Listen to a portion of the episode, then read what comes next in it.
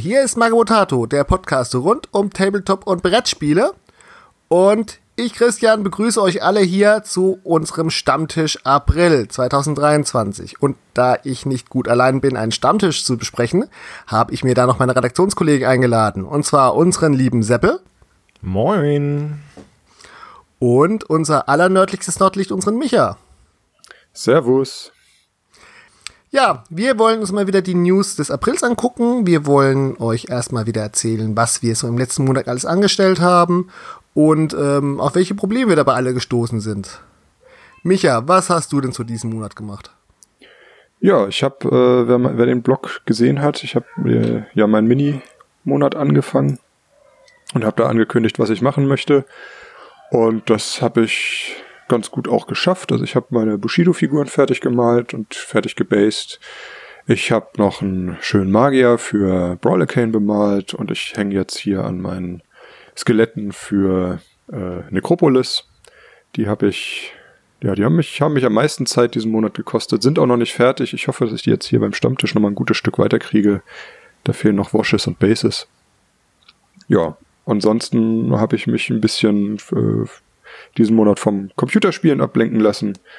Hat allerdings auch ein bisschen Hobbybezug. Ich habe nämlich Warhammer Dark Tide habe ich ein bisschen gespielt. Das ist da, wo du in der Kanalisation die Skaven abschlachtest, oder?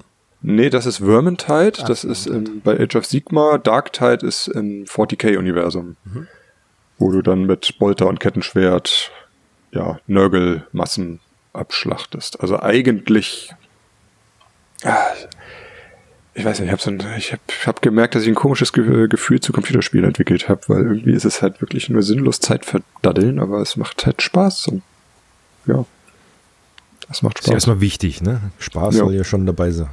Ja klar, wenn es keinen Spaß machen würde, würde ich es ja auch nicht machen, aber es ist halt wirklich, ne, es kommen halt Massen an Gegnerhorden und du metzelst dich einfach nur durch und ja, nichts für kleine Kinder. Ja, ich war auch ein bisschen am Computerspielen. Ich habe mich mit der alten Umstellung von, von bei EA von Origin auf, ihr, auf ihre EA-App ein bisschen rumgeplagt und äh, habe es jetzt auch geschafft, dass mein altes Mass Effect damals, ja noch die ganz alte Version von 2007 wieder läuft. Allerdings nur, wenn die App offline ist wenn ich mir jetzt angucke, wie viele hunderte von Stunden ich über alle Mass Effect Teile da jetzt reingestellt habe und ich immer noch Pläne habe, weil ich irgendeine Kombination noch nicht ausprobiert habe und feststelle, wie alt dann doch wieder Mass Effect 1 ist und wie sehr mich da manchmal doch die andere Spielmechanik noch annervt. Ja. Aber Seppel, du, was hast du diesen Monat Sinnvolles getan? Ich bin jetzt eh gerade etwas raus, weil die ganzen Namen sagen mir so gar nichts. Also ich habe Mass Effect irgendwann mal gehört, aber ich habe es nie gespielt. Ich war ja nie der, nie der PC-Zocker. Aber was habe ich gemacht? Böse Zungen würden behaupten, ach Seppel, würdest du mal ein Tagebuch führen, dann müsstest du es noch. Die kurze Überlegung oder die kurze Antwort ist eigentlich gar nicht viel. Ähm, die letzte Woche war ich im Urlaub, also da konnte ich schon mal nichts sein. War ich schön oben an der Ostsee und habe eine Sonne ins Gesicht scheinen lassen. Ähm, da konnte ich nichts machen. Ansonsten meine ich mich auch zu erinnern, dass es diesen Monat war, dass ich auch noch ein oder zwei Bushido-Charaktere fertig gemacht habe, beziehungsweise die Starterbox für die, den Tempel of Rokan für Bushido. Und ansonsten war es diesen Monat echt wenig, was ich mit Hobby irgendwie verbracht habe. Ich kann auch nicht mal sagen konkret, woran es lag. Also ja, arbeiten und so weiter. Scheiß. Der blöde Schichtdienst macht es manchmal etwas äh, schwierig, sich dann noch aufzuraffen, was zu machen. Deswegen kann ich jetzt gar nicht so viel über meine Hobby-Erfolge oder Misserfolge berichten, weil gar nicht so viel Hobby einfach stattgefunden hat, leider. Ging mir genauso. Es war erstens Ostern. Darüber hat man ja dann auch nochmal andere Sachen zu tun gehabt. Und ich hatte mir zwar so noch ein paar offene Projekte hingelegt, aber ich habe es wieder geschafft, an meinen Baller Cane-Platten weiterzubauen oder die Modelle noch mit restlicher Farbe zu versehen. Noch, dass ich irgendwas anderes geguckt habe. Einzigster Vorteil, ich habe ein paar Minis wiedergefunden, die ich zwischendurch mal gesucht hatte. Die ich hatte ich zu gut aufgeräumt. Das würde ich als Erfolg verbuchen, auf jeden Fall. Ja. Zu gut aufgeräumt. Aber ihr habt auch gesagt, ihr hattet diesen Monat auch ein bisschen Probleme, News rauszusuchen. Ja, das, das klingt jetzt so falsch. Also der Brückenkopf hat uns ja nach wie vor oder beliefert uns ja nach wie vor immer schön mit News. Das äh, hat ja damit nichts zu tun. Und wir sind auch sehr dankbar für, dass der Brückenkopf uns nach wie vor die News zur Verfügung stellt, die wir klauen können. Gar keine Frage. Ich würde es eher entleihen nennen statt klauen. Also das klingt netter. Sie fehlen Ihnen um, ja nicht. Nee, eben. Nee, ja, also du hast schon recht. Es war ein bisschen Also die, ein paar hatte ich noch gefunden Anfang des Monats, aber dann ist es für mich persönlich oder für meinen Geschmack, was mich jetzt so interessiert hat, ist es dann doch relativ stark abgeebbt. Wo ich dann, also man hat ja so seine Tagesroutine, beim ersten Kaffee dann erstmal morgens. Der eine guckt sich die News an, was in der Welt der Stars passiert ist. Ich gucke halt auf den Brückenkopf erstmal und gucke, was über Nacht so Neues aufgeploppt ist. Aber da war wirklich wenig dabei, wo ich gesagt hätte, boah, geil, das brauchst du jetzt unbedingt oder boah, das sieht ja gut aus oder hm, also hat mich jetzt nicht so geflasht diesen Monat. Mhm. Aber ja. keine Angst für euch, wir haben trotzdem News rausgesucht. Also es wird jetzt nicht nur ein Lamentieren darüber, dass wir diesen Monat nichts gemacht haben. Wir haben News für euch, die wir auch besprechen werden. Keine Angst. Genau. Ja, also eine kleine Hobby-News hatte ich bei mir und zwar ist endlich mein Sperrholz-Kickstarter gekommen. Ich hatte, ich müsste es nachgucken, wann genau, einen englischen Kickstarter ähm, gebackt, der es im Prinzip darum ging, eine sehr kompakte Lösung für Farbenaufbewahrung für ein Kallax-Regal zu bauen. Das passt genau perfekt auf meinen Malplatz. Nur habe ich es dann die ganze Zeit gewartet, wann der endlich kommt und äh, wie viel sie dann doch nochmal Versand nachgebraucht haben und nochmal, äh, was an Zoll zu zahlen war. Überraschung, es war vergleichsweise wenig Zoll. Aber jetzt bin ich damit beschäftigt, da ja Birkensperrholzplatten zusammenzukleben und immer wieder mal Zeit dafür zu finden. Ich habe mich noch nicht an die große Sache herangetraut hätte jetzt fast gesagt, hätte es jetzt nicht Kickstarter gesagt, hätte ich ähm, gefragt, warst du einfach im Baumarkt? also, also Sperrholz-Bauprojekt für Farben. So habe ich, glaube ich, mein erstes Farbregal gebaut. Ja, dann bräuchte ich aber ähm, entweder einen eigenen Laser oder noch mal einen eigenen CNC-Fräse. Und ich muss ganz ehrlich sagen, ähm, wenn ich mir das angucke, das Ding sieht nicht gelasert aus. Ich glaubte ursprünglich, es wäre, wäre ein Laser-Kickstarter gewesen. Aber kann sein, dass der sich nicht so gut mit ähm, dem Birkensperrholz äh, also verträgt, weil ich hatte ursprünglich, glaube ich, als ich ihn gebackt habe, auch MDF erwartet gehabt. Wobei ich es, das jetzt nicht kleinreden will und du siehst halt keine Schmauchspuren drauf. Also es, es könnte sein, dass es an manchen Punkten eher eine CNC-Fräse war. Aber ich kann mir das dann in der Stückzahl halt nicht so ganz vorstellen. Aber ich weiß es nicht. Bis jetzt sieht gut aus, was ich an ersten Regalen gebaut habe. Und da kriege ich auch viele Farben unter. Und mir ging es halt vor allem, es halt nicht ein Regal zu haben, sondern eher die äh, kompakte Aufbewahrungslösung, wo ich dann halt rausziehen kann und weil ähm, ich kann halt momentan noch meine Farben nicht permanent aufgebaut lassen. Es liegt nicht mal an Mädels, sondern es liegt eher daran, dass der Hobbytisch eben der Hobbytisch ist, nicht nur der Maltisch. Hm. Da kommen dann auch andere Sachen drauf. Also gerade wenn wir irgendwas schneidern oder irgendwas anderes umgemacht wird. Es könnte auch manchmal sein, dass auf dem Tisch mal Wäsche zusammengelegt und abgestellt wird. Deswegen muss man da ein bisschen flexibel sein können. Ist Wäscheware bei dir ein Hobby? Nee, aber ähm, es bietet sich einfach lokal an. Aha, okay. Nein, definitiv nicht. Nein, wo wir bei Kickstartern sind. Ich habe dieses Monat einen Kickstarter nicht mitmachen dürfen. Oh. Ja. Wegen? Sagt Ihr wisst ja. Nein, nein. Sagt Kickstarter und ähm, sagt, äh, ja, ganze Geschichte. Es ist ein bisschen traurig kommen nämlich auch sozusagen zu unserer ersten News. Wie ihr alle wisst, wir legen ja für euch jeden Montag die Kickstarter-News an. Die werden rausgesucht, legen wir die an, schreiben ein paar lustige Kommentare dazu. Und ich bin ja grundsätzlich nicht so begeistert von Kickstartern. Aber da war dann eine Sache dabei, die mich wirklich, wirklich, ja, ich sag mal, fasziniert hat. Und zwar, dass nach längerer Zeit von ähm, bei Fire and Sword die zweite Edition rausgekommen ist. Gebe ich gerade mal in die da rein. Und das, ich sag mal, dieses Spiel hat mich in der Vergangenheit nicht so richtig gereizt. Also ich weiß, dass äh, damals Mike es sich mal angeguckt hatte. So richtig, richtig angebockt hat mich das nicht. Auch weil es halt sehr historisch ist, 15 mm Maßstab. Alles nicht, wo ich sofort jetzt hier geschrieben habe.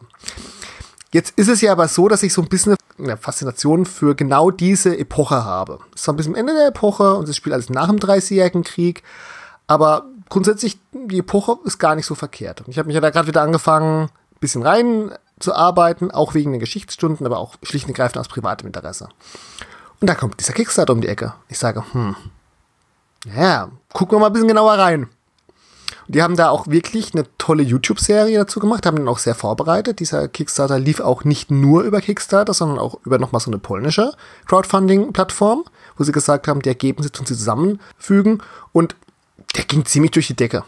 Du, ich, ich fand ihn jetzt preislich nicht so, dass ich sagen würde, ja, das braucht man unbedingt, weil er sehr konservativ war. Aber sie haben halt damit weitere Fraktionen freigeschaltet, alles. Also ich weiß nicht, ob ihr über die Unterschiede zwischen den Tataren, Krimkat-Tataren und äh, Transsilvanien Bescheid wisst, aber das ist für sie ein ganz großer Unterschied. Also diese Epoche für die Polen relativ, relativ wichtig, deswegen haben sie da ja auch ihr Spiel ähm, angesiedelt gehabt. Und du hast halt zig Fraktionen, die halt auch, ich sag mal, aus dem 30-jährigen Kriegsumfeld kennst und wo es auch so ein bisschen interessanten Twist drauf haben, als sie sagen, ja, sie finden ja diese Kriegsführung von den typischerweise für dieser Zeit, also in England im ähm, englischen Bürgerkrieg oder War of the Three Kingdoms und im 30-jährigen Krieg, finden sie so ein bisschen langweilig, so das ostmitteleuropäische mit mehr Kavallerie und in weiteren Weiten, finden sie lustig. Und ich habe mir das halt mal genau angeguckt und fand den überraschend spielerisch. Und habe dann gesagt, naja gut, okay, so Regelbuch könnte man ja mal mitnehmen. Ja, vielleicht nimmst du auch mal so ein ne, kleine Statterding mit. Sind zwar nicht so viele Minis, aber es sieht okay und fair aus. Und ja, also ich war so ein bisschen gehuckt. Und habe mich dann so kurzfristig noch entschieden, okay, plätschst mal ein bisschen mit und vielleicht kannst du noch was, kannst du dann noch mal später im Pledge Manager noch ein bisschen was aufstocken, wenn du willst. Ja, und dann wird, der, wird Donnerstag der Kickstarter abgerechnet und ähm, ich krieg die Info, dass mein Pledge nicht angekommen ist.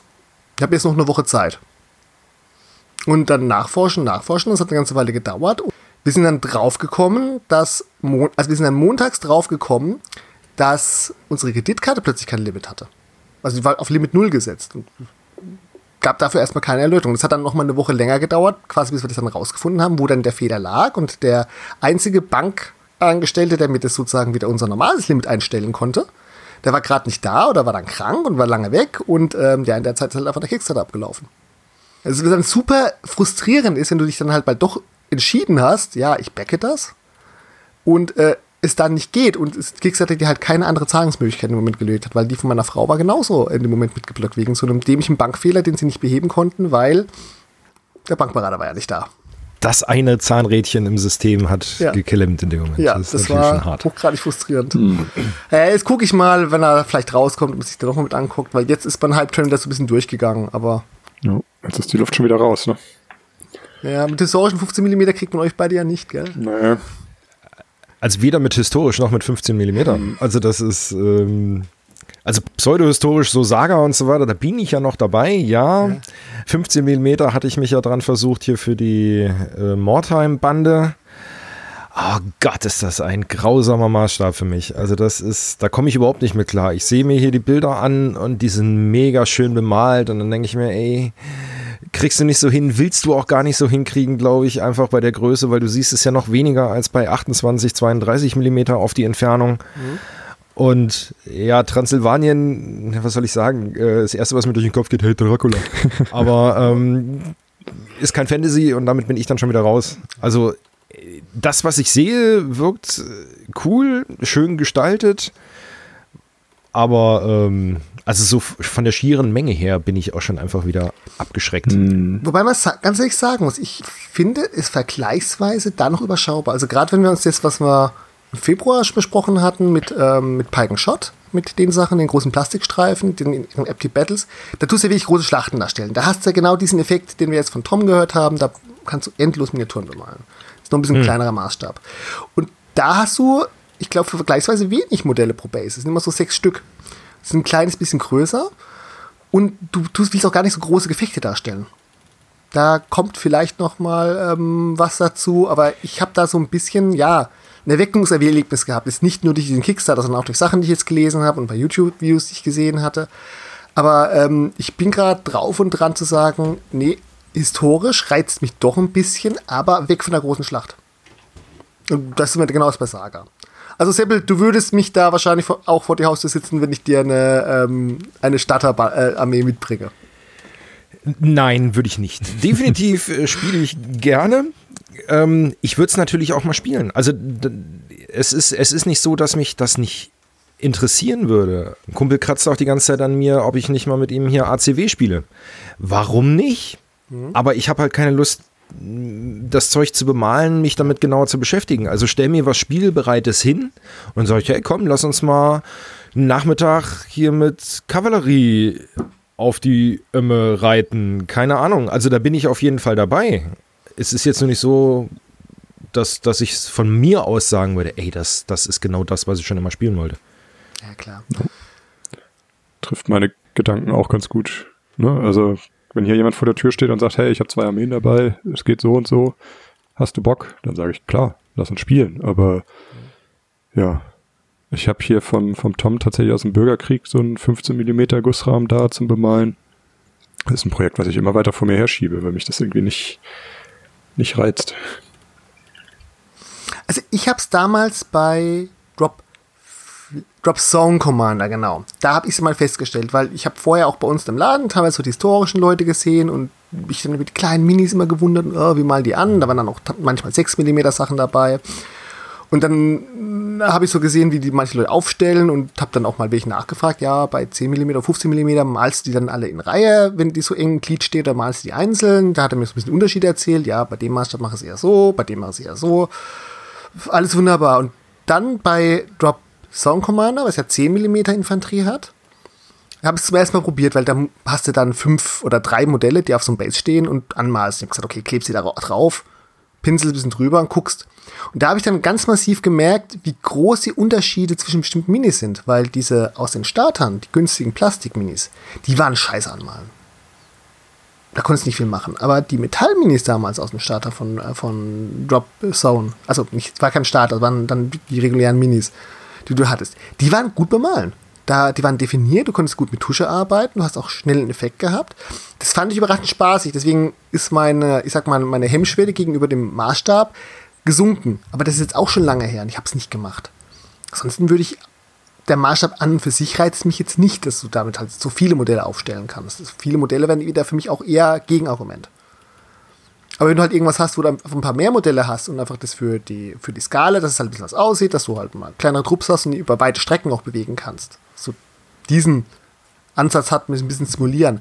Das könnte ich mir ganz lustig vorstellen. Aber wie schon gesagt, mein Hype-Turn ist abgefahren. Mal sehen, ob ich wieder aufsteige, weil ich glaube, das wird eine Weile dauern, bis das jetzt auf den Markt ankommt.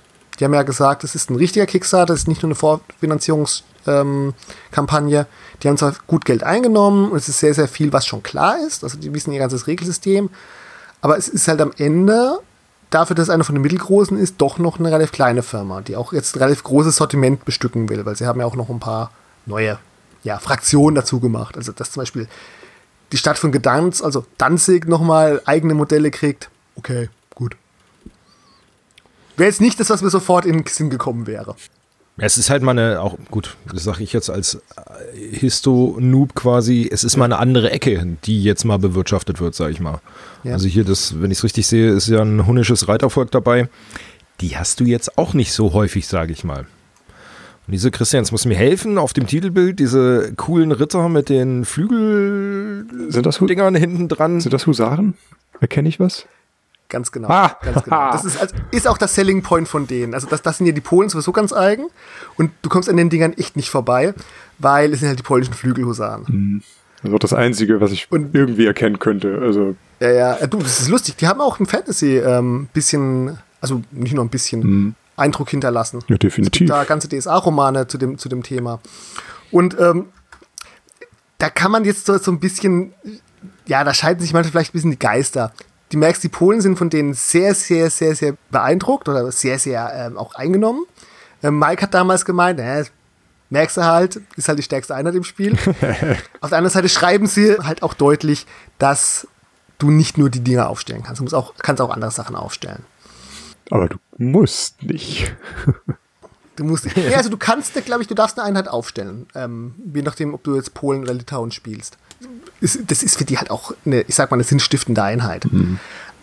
Und äh, sie haben auch eine historische Relevanz, weil sie auch noch relativ spät nochmal einen sehr, sehr wichtigen, großen Volk, äh, Erfolg hatten. Das war damals berühmt, die berühmte ähm, Belagerung von Wien, äh, als die Osmanen da mal wirklich ernst gemacht haben, 1683, 85. Das ist keine Geschichtsstunde hier, ne? Nur noch zu erinnern, wir sind im Stammtisch. Ja, die, ja und dann halt das, Pol das polnische Entsatz herkam. Also da war dann zwar auch der deutsche Kaiser unterwegs, aber so diese große Hauptmacht, die, die, den großen Erfolg der Schlacht, das waren halt das, der, die Glanzstunde für den polnischen Flügelhusaren. Zu einem Zeitpunkt, wo man eigentlich schon sehr schusswaffenspezifisch war. Ist das da, wo das Croissant herkommt? Genau. Okay. Das ist genau die Croissant-Geschichte.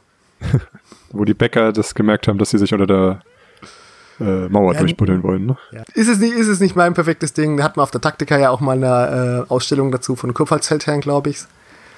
ja, gibt's viele, gibt, da gibt's viele Geschichten dazu. Kommt auch nicht so schnell in der Geschichtsstunde, kann ich euch versprechen. Ich habe andere Themen. Also ich, ich bin echt gerade geschockt. Ich hatte ja Geschi LK. Ich bin sowas von raus. Also entweder habe ich das alles so erfolgreich verdrängt oder es war halt einfach nicht so die klassische Schulgeschichte, die man so gelernt hat. Aber Genau das, Seppe. Also ich finde es faszinierend, gerade bei euch halt eben so, dass mit dieser Croissant-Geschichte irgendwas dämmert da so ganz weit hinten, aber ansonsten bin ich einfach da sowas von raus. Ich weiß jetzt auch nicht, ob ich die richtig rekapituliere, die Geschichte, aber die Wiener wurden belagert von den Osmanen, glaube ich. Richtig. Also die Osmanen haben die Wiener belagert und haben versucht, sich unter der Mauer durchzubuddeln, weil, ne, geht halt schneller als, weiß ich nicht. Und in den Durch die Mauer, Wienern Kellern lagerten aber irgendwelche Fässer, glaube ich, mit Flüssigkeit oder irgendwas lagerte da. Und die haben diese Vibration gesehen von den, vom Buddeln. Und das haben sie natürlich weitergegeben. Hey, hier vibriert irgendwas. Da versucht einer unter der Mauer durchzukommen. Und dadurch ko konnten die sich darauf vorbereiten, konnten diesen Angriff abwehren.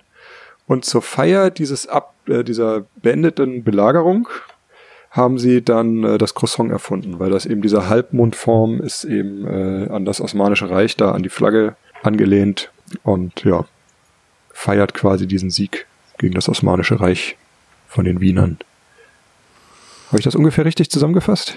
Das ist sogar sehr richtig zusammengefasst, zumindest sind so die Anekdoten. Ja. Also ohne dass zu tief reingehen wollen, genau wird es gemacht. Um Wien gab es einen großen Minenkrieg, also auch wo die Wiener dann gegen Stollen gebaut haben und es dann da welche Stollenkämpfe gab oder sich die Stollen gegenseitig weggesprengt haben. Und die Anekdote ist halt, die Osma- Osmanen mussten halt, nachdem dieses Entsatz herkam, sehr, sehr panisch fliehen und haben halt große Teile ihrer Vorräte zurückgelassen. Unter Ah, anderem halt auch Kaffee. Und dann ist, dadurch ist halt auch ein bisschen diese ähm, ja, österreichische Kaffeehauskultur dann auch entstanden, weil die halt mit dem Kaffee was anfangen wollten. Wenn man das so hört, Ja. ist das wie im schlechten Film einfach, weißt du, da, das, weißt du, dass daher ein Croissant und die Kaffeehausmentalität entstanden ist. Das Ja. ist. Wer hat denn das Drehbuch geschrieben? Meine Herren. Du, nichts ist so absurd wie die Realität. Ja. Gut, Geschichtsstunde aus, würde ich jetzt sagen. Ja. Oder wollt ihr noch was dazu was sagen? Nein. Also ohne euch jetzt abwürgen zu wollen, Definitiv aber ähm, nein. Dann gehen wir aber doch leider auf den nächsten Kickstarter. Und zwar, wenn wir schon bei Kickstarter sind, da hat doch irgendjemand wieder mal was für Zombie-Side gemacht. Wer, wer sollte das wohl gewesen sein? Ich lass, ich rate mal vorsichtig, dass das Cool Mini or Not war, dass die mal wieder Ja. was für Zombie-Side gemacht haben. Seppel, du hast es rausgesucht. Erzähl, was will uns, was sollen wir uns wieder mal verkaufen? Genau, also Zombicide war so mein persönlicher, ganz vorsichtig ausgedruckter Einstieg in die Malerei. Also ich glaube, das erste, was ich bemalt hatte, war das komplette Zombicide Black Black. War super, weil du hattest viele Miniaturen mit gar nicht so viel Details, wo du dich erstmal ausprobieren konntest, wie du den Pinsel an manchen Ecken führst und so weiter. Sehr cool. Wie gesagt, die, die Fantasy Black Black Version habe ich komplett mit allen Erweiterungen, allen Schnick und Schnack. Also alles das, was bei den Retailern gab, bei den Kickstartern. K- Kickstarter kannte ich da noch gar nicht. Und wir haben es super gerne gespielt. Also wir hatten ein freundliches Pärchen, mit dem wir dann nochmal Spieleabend gemacht haben. Und das haben wir, glaube ich, mit all- allen Erweiterungen über, ich glaube, drei Jahre gezogen oder so, bis wir das dann durchschatten mit den jeweiligen Missionen. Und also es hat immer Spaß gemacht und ja, diese Space-Version, die zwischendurch mal kam, nee, bin ich halt nicht. Western, ja, da musste ich mal kurz zucken, aber jetzt kam hier mit White Death, äh, kommt jetzt eine neue Fantasy-Version, die mit den anderen kompatibel ist. Jetzt gehen wir in den asiatischen Raum, wo du auch eine große Mauer hast, die du zwischendurch verteidigen musst gegen Zombies. Das Grundspielprinzip ist gleich geblieben. Leveln und looten, looten und leveln und zwischendurch ein Hack and Slay mit Zombies. Nichts Neues. Ich fand das aber ähm, einfach ein erfrischend neues Setting mit dem Asia-Krams. Außerdem ein Tiger-Samurai, das ist schon cool als spielbaren Charakter. Das finde ich schon sehr geil. Und ja, es ist auch ein Spiel, was meine Frau unheimlich gerne spielt. Und äh, ich habe auch schon grünes Licht, äh, das Ding vorzubestellen, wenn es bei den Retailern rauskommt, mit allen Add-ons und so weiter. Also, ähm, das passt. Und ich fand das einfach mal, ja, erfrischend anders klingt jetzt falsch, aber ähm, für mich mal wieder eine sinnvolle Zombie-Side-Variante. Formuliere es mal so. Und jetzt lehne ich mich zurück und lasse mich von euch zerreißen. Ich brauche dich nicht zerreißen. Ich habe nur mehrere Punkte, wo ich jetzt schon einhängen würde. Bleiben, bleiben wir erstmal bei den, indisk bei den noch diskreten Fragen. Okay, schön und gut. Zombicide ver abhackstückt einfach alles, was irgendwann passiert. Wenn das jetzt so ein Asia-Zeug ist, White Death, gut. Wie passen da die Lacuna Coil Limited Edition Survivors rein? Und das ist einfach nur das Übliche von Zombies, dass sie alles irgendwann mal bringen werden. Ich glaube, das ist das Übliche, sage ich mal. Äh, keine Ahnung. Also genau hintergestiegen bin ich auch noch nicht. Ähm, okay. Ich habe zumindest für mich keine sinnvolle Erklärung gefunden. Das ist, glaube ich, einfach nur wieder ein wir wollen es unbedingt über Kickstarter noch super cooles Add-on, was weiß ich was bringen. Du wirst es aber normal beim Retail kaufen. Du machst da jetzt nicht im Kickstarter mit. Ja, ja, ja, ja. Also erfahrungsgemäß sind sehr viele Sachen bei den Kickstartern dabei, wo du viel Plastic-Crack kriegst, was ja schon grundsätzlich gut ist, was aber dann nicht mehr unbedingt so in den Spielfluss oder in die, ins Balancing passt. In meinen Augen. Es soll durchaus Leute geben, die damit richtig viel Spaß haben. Aber ähm, für mich ist es das nicht. Wie können sie es nur wagen? also gut, wenn man überlegt, das stand jetzt vor einem, vor einem Monat wieder mal bei knapp einer Million. Alter. Ja, also ich glaube, Cool Mini und Notwocher nur irgendwie sagen, hier, Kickstarter und die Leute schmeißen Geld. Also ja, die müssen aber, weil sie damit immer die Alten finanzieren. Also Cool Mini Nord ist auch mittlerweile in diese Spirale geraten, ja. soweit ich das mitbekommen ja. habe, dass ähm, der neue Kickstarter den Alten fertig finanziert, äh, inklusive Nachforderungen für Versand und allem drum und dran. Also man kennt das ja. Hm. Und auch da hängen sie manchmal hinterher, dass die Retail-Version schneller draußen ist dann als äh, oh. die Kickstarter-Version bei den Bäckern. Das ist natürlich, das ist unschön. So. Dann kommen wir jetzt zu meiner indiskreten Frage. Oh, jetzt, Christian, es hört ja, uns auch keiner niemand, zu. Gell. Sehr ruhig. Nein. Wann kam denn der erste Zombie-Side raus? Wenn du sagst, dass du über Zombie-Side ins Bemalen gekommen bist, hast du vorher einfach nicht bemalt oder war das quasi Zombie-Side ein Hobby-Einstieg? Oder habe ich jetzt einfach nur eine völlig falsche Vorstellung, wann Zombies, der ersten Zombie-Sides auf den Markt kam? Jetzt muss ich selber gerade rechnen. Also es war schon ein bisschen draußen, bevor ich es mir gekauft habe. Ich erinnere dich trotzdem noch, ich bin noch gar nicht so ewig lange im Hobby eigentlich drin. Ne? Also ähm, deswegen, was bin ich denn drin? Vielleicht jetzt, gute Frage, ich glaube sechs Jahre okay. jetzt oder sowas. Also es ist ja jetzt eh noch nicht so lange und da war es vielleicht schon ein Jahr auf dem Markt. Also ich glaube, Zombie-Set der Kickstarter war 2015. Dürfte uns gerne in den Kommentaren korrigieren. Und ich habe es dann aber bei die, die, die Erweiterungen waren da noch gar nicht im Retail da. Also ich habe ja mit dem Black Plague angefangen also die, das, das zivile Version, also das, was ein bisschen hier an Walking mhm. Dead angelehnt war und so weiter, das war ja schon vorher draußen. Das war ja das, das Ur-Zombie-Side. Aber ich bin ja mit der Fantasy-Edition hier mit Black Black eingestiegen. Ja, das, ich sag mal so 17. Okay. 17, 18 ich sag mal so positiv, wenn es dich zum Malen ins Hobby gebracht. Ja, also ich, das war so die erste Großsache, wo, wo man, wie gesagt, aber schön üben konnte. Hm. Da hat sich zum Schluss nochmal, ähm, also ich hatte mir davon so Rastros Painting, hier diesem YouTube-Kanal, hatte ich mir, ähm, der hat die auch bemalt und den hatte ich mir so als Vorbild genommen, hat mir da dann auch ähm, dementsprechend die Farben besorgt zu, passend, meistens. Und der hatte mir dann das erste Mal den Tipp gegeben, oder da habe ich dann das ähm, hier Army Painter Quick Shade mhm. aus der Dose, also diesen Bootslack okay, ja. quasi kennengelernt. Dosen, ja. Ja, ähm, es ist ja was anderes als aus den Dropper-Botteln. Also das ähm, vermischen die Leute immer ganz gerne. Aber dieser, dieser Dip-Dosenkrams, der ist ja schon krass. Also der härtet mhm. ja dermaßen übelst aus, weil das ja wirklich in Urform, wenn man sich die, die, die Zusammensetzung anguckt, wirklich eine Art Bootslack ist. Ja, da kennen und lieben gelernt, weil gerade für Spielminis halt eben durch diese absolute Aushärtung und harten Oberfläche, du kannst die Dinger durch die Gegend schmeißen und es passiert halt einfach nichts. Und gerade bei Zombies, wenn es mal ein bisschen dunkler und fleckiger wird, interessiert das auch nicht so. Hm. Danach dann eine ordentliche Ladung ähm, hier Mattespray hm. drüber und fertig. Ich finde es faszinierend, dass die, ähm, also die Dip-Sachen auch 2017 noch so ein großes Thema waren, weil ich, wenn ich überlege, wann das erstmal aufgekommen ist, so Anfang der 2010er, ein bisschen früher vielleicht noch. Ich weiß auch noch genau, wo die ersten Magabotato Tests dazu machen, wo sie dann dran gearbeitet sind, damals noch das alte Videoformat, ob sie die jetzt dann wegschleudern oder ob sie es einfach nur abschütteln und so weiter. Das ist sich immer noch so hell, weil ich habe die schon auch lange nicht mehr in den Läden gesehen. Ich dachte, der Trend ist schon ein bisschen durch. Aber ich weiß nicht, ob das ja. jetzt ähm, noch up to date ist, das Zeug, aber ich nutze es nach wie mhm. vor immer gerne. Ähm, muss jetzt nur feststellen, dass mein, mein Strongtone über die Jahre, also ne, wir haben jetzt 23, wenn ich 17 ungefähr angefangen habe, so nach sechs Jahren auf einer Dose. Mhm. Also er war dann schon etwas Geleeartig wirklich geworden. Also er hat dann in der Dose angefangen äh, auszuhärten, vorsichtig gesagt. Ähm, irgendwann war das Zeug dann, ist das schon tot. Ich würde gerade sagen, wie, wie doll musst du die Figuren jetzt da reindrücken?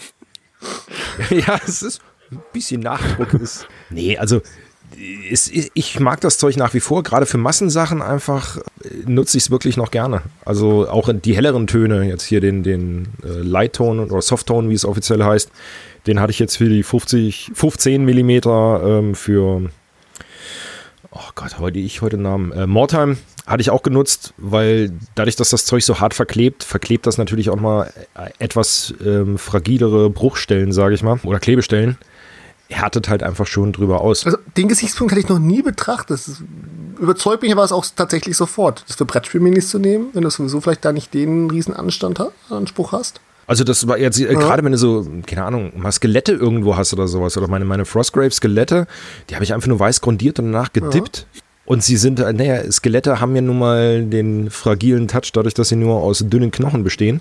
Egal, was sie noch in der Hand haben. Ähm, und durch dieses Bootslack-Aushärtungszeug sind die Dinger einfach, nee, ich will nicht sagen unzerstörbar, aber auf jeden Fall sind diese ganzen Lanzen, Speere, Knochenstückchen und so weiter äh, fester miteinander verbunden, als wenn du sie jetzt einfach nur so anmalst. Sehr cool. Also dippt mehr Minis. oh Gott. Ich weiß schon, wer mir, wenn diese Postkarte rauskommt, wer mir alles schreiben wird, Seppel, du bist so ein Affe. Tu es nicht. Aber ich stehe dazu. Dippt eure Minis. Es ist ein Werkzeug in der Werkzeugkiste, kann man anwenden. Man muss es nur richtig verwenden. Ja.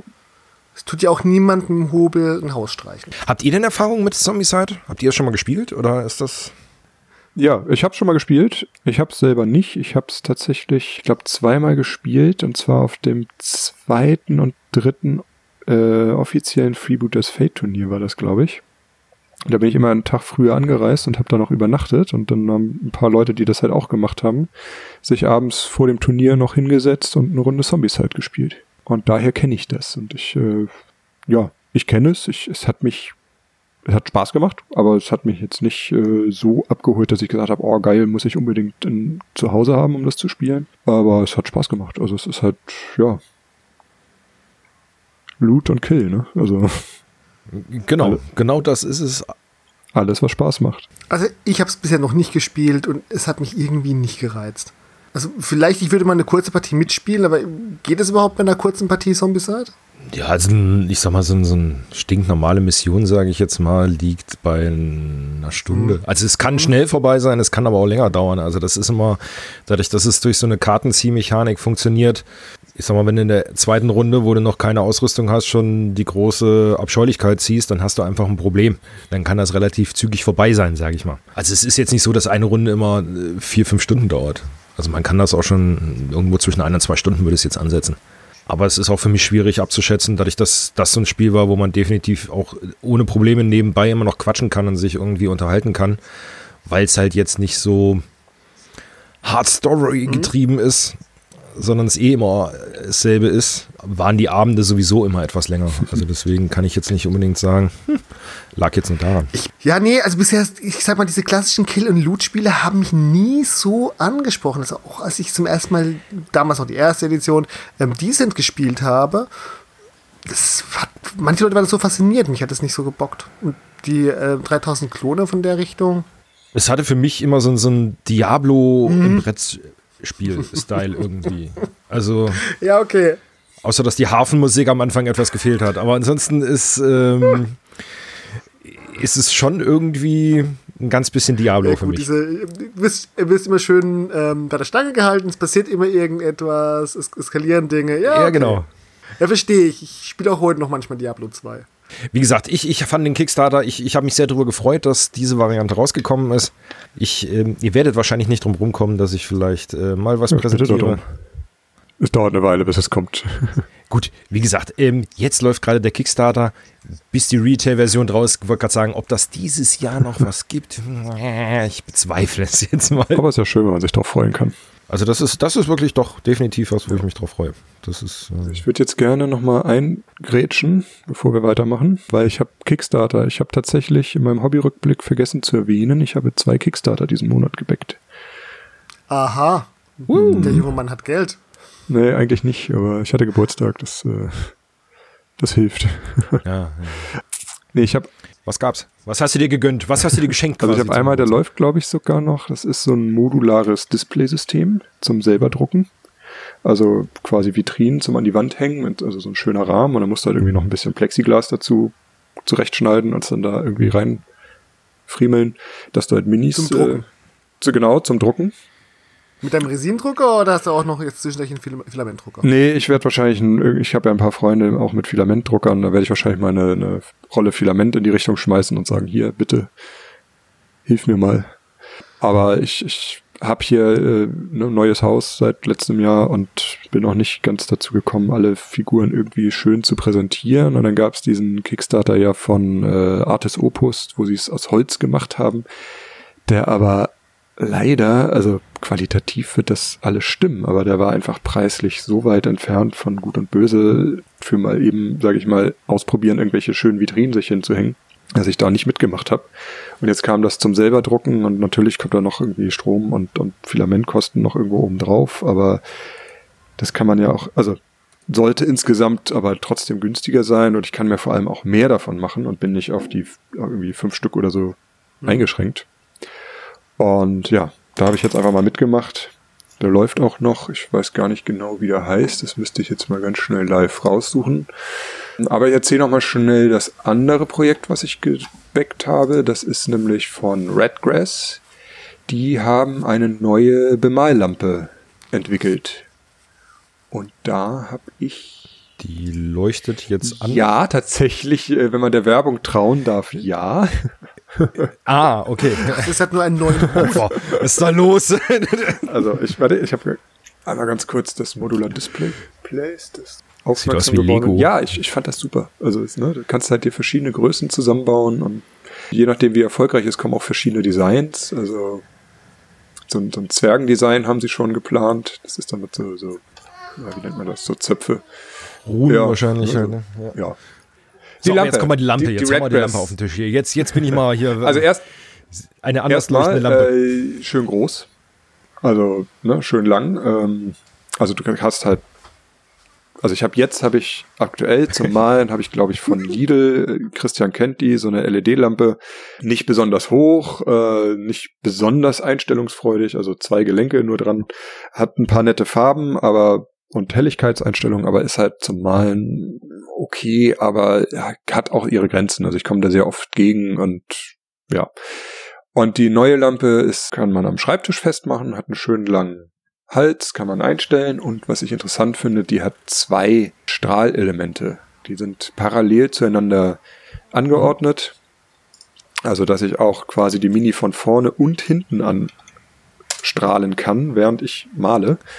Und im Zweifel kann man sogar durch die Lampen durchgucken und da wirklich das perfekte Licht, sage ich mal, ohne Schatten drauf machen. Ich würde sagen Schattenminimierung, ja, ja, ja. Und was sie sagen, dass das Licht da so ein ähm, Test, wie doll eine Lampe Licht darstellt. Nennt sich Lumen, glaube ich. Ja, nee, es hat so ein R9. Also es gibt so ein, so ein, so ein Testverfahren. Und die haben das sogar noch erweitert, weil das Testverfahren nutzt halt Farben wie Rot, Gelb und Hautfarbe nicht so wirklich. Und dann haben viele Lampen das, dass sie die gerade rot nicht so darstellen, wie es dann im Tageslicht aussieht.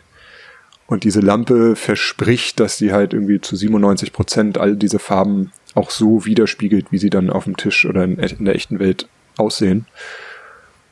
Ob das jetzt Werbung ist oder wirklich einen Unterschied macht, weiß ich nicht. Ich habe es mir ge- gegönnt, weil ähm, ich wollte schon länger eine neue Lampe haben. Die ist qualitativ, soll die auch sehr gut sein. Also viel auch mit, mit Metall und Aluminium und weiß ich nicht. Also wenig Plastik. Und ich habe da Videos zugesehen. Die, also, ne, die YouTuber kriegen sowas ja immer schon früher, können das dann testen und Werbung machen. Und ich wollte eine neue Lampe haben, war der perfekte Moment, habe ich gesagt, so, nehme ich mit. Wir lassen uns mal überraschen. Also du wirst ja eh von erzählen, gehe ich von aus. Ja, auf jeden Fall. Ich habe leider nicht geschafft, den Super Early Bird mitzumachen. Die kriegen, kriegen die, die Lampen ein bisschen früher, weil sie die, die irgendwie 50 Produktionsstücke, die sie schon hatten, direkt schon früher verschicken. Aber Das sind immer die mit den Kinderkrankheiten, sei froh. ja, das ist wahrscheinlich, ne? Aber es ist halt also alles früher in der Hand zu halten, ist halt immer geil, ne? Ja, oh Gott, ne? Ja. Ich hab, muss auch sagen, ich habe mit Redgrass ja so ein bisschen, äh, ich habe ja die, die Wet Palette, die neue, äh, hatte ich, hatte ich gebackt. Die hat ein paar Verzögerungen gehabt, aber da war halt auch, auch Covid irgendwie mit reingespielt. Das war ein bisschen doof. Die kam irgendwie ein halbes Jahr später oder so, aber Also an sich steht hier im September sollen sie angefangen werden zu verschickt, verschickt zu werden. Bin gespannt. Also kriegst du zu Weihnachten dann. Wahrscheinlich, ja. Irgendwie sowas. Ja, ist doch schön. Ja, ich freue mich drauf. Dann ist eh dunkel, dann brauchst du Licht und Ja. dann ist doch gut. Ich werde die andere Lampe auch nicht wegschmeißen. Die ist halt für, für mal irgendwie unterwegs oder jetzt hier beim Stammtisch. Ich habe ja zwei Schreibtische. Für die Aufnahme gehe ich immer zum guten Rechner.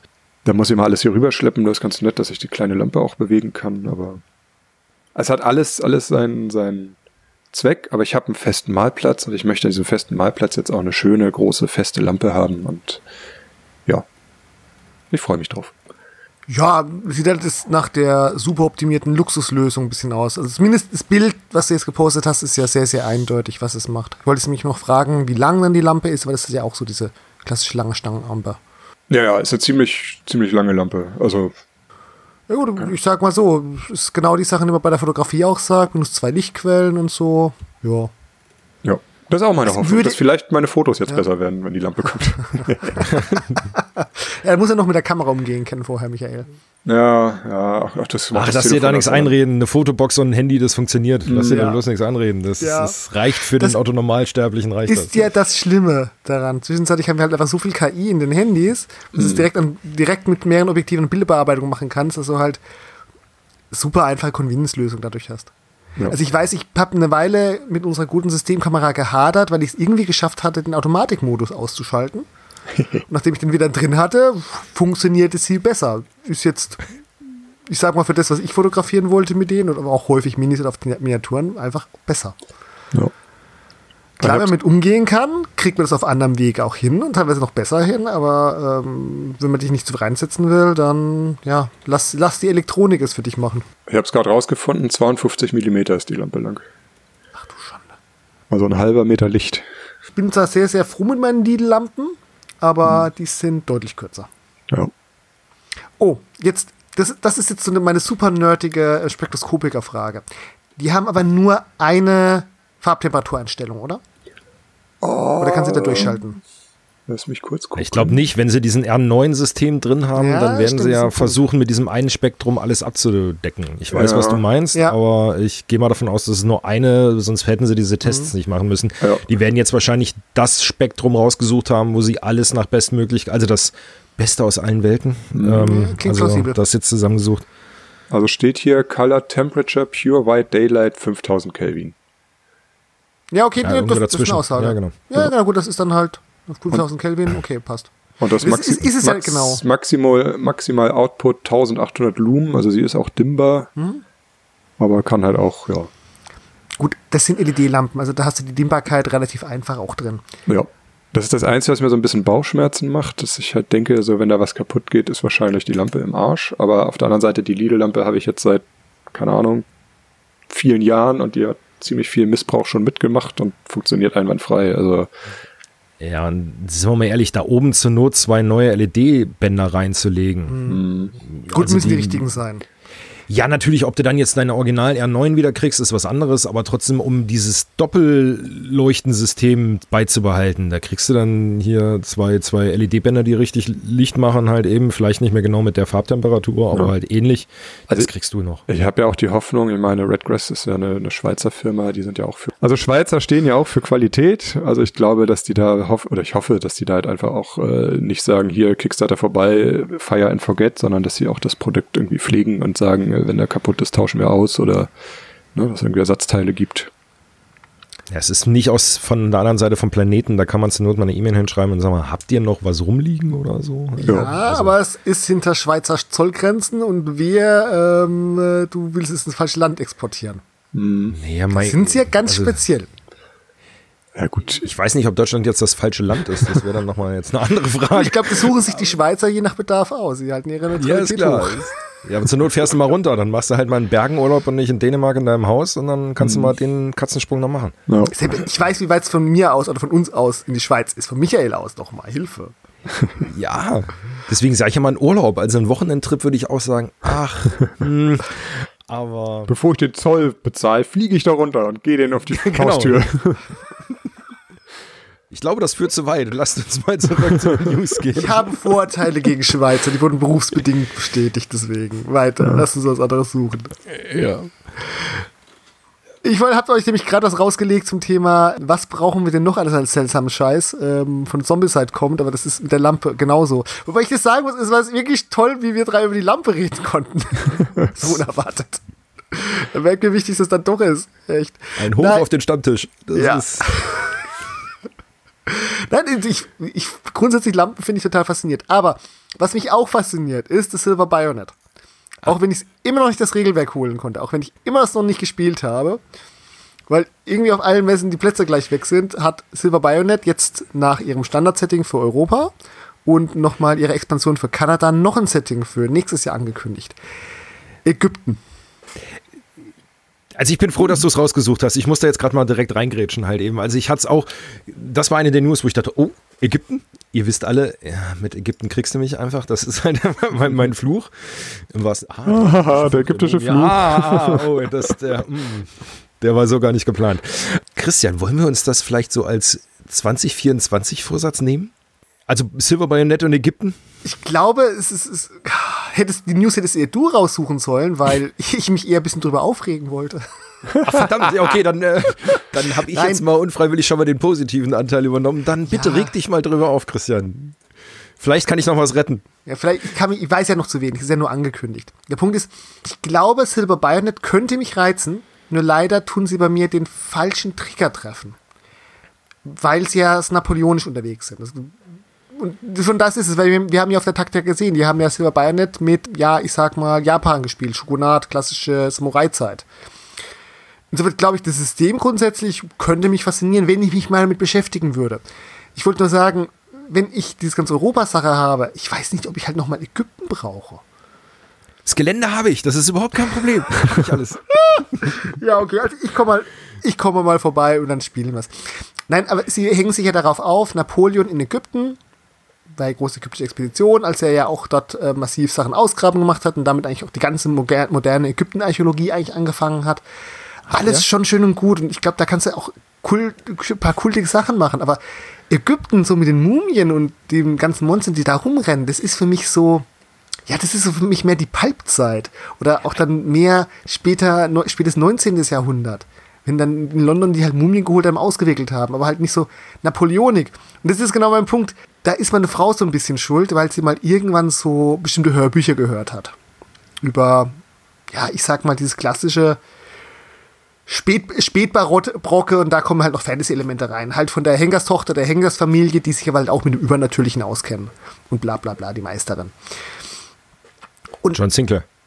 Nee, ich glaube, es ist nicht Sinclair. Alles gut, das ist so eine Dreier-Serie. Das ist gerade so schön.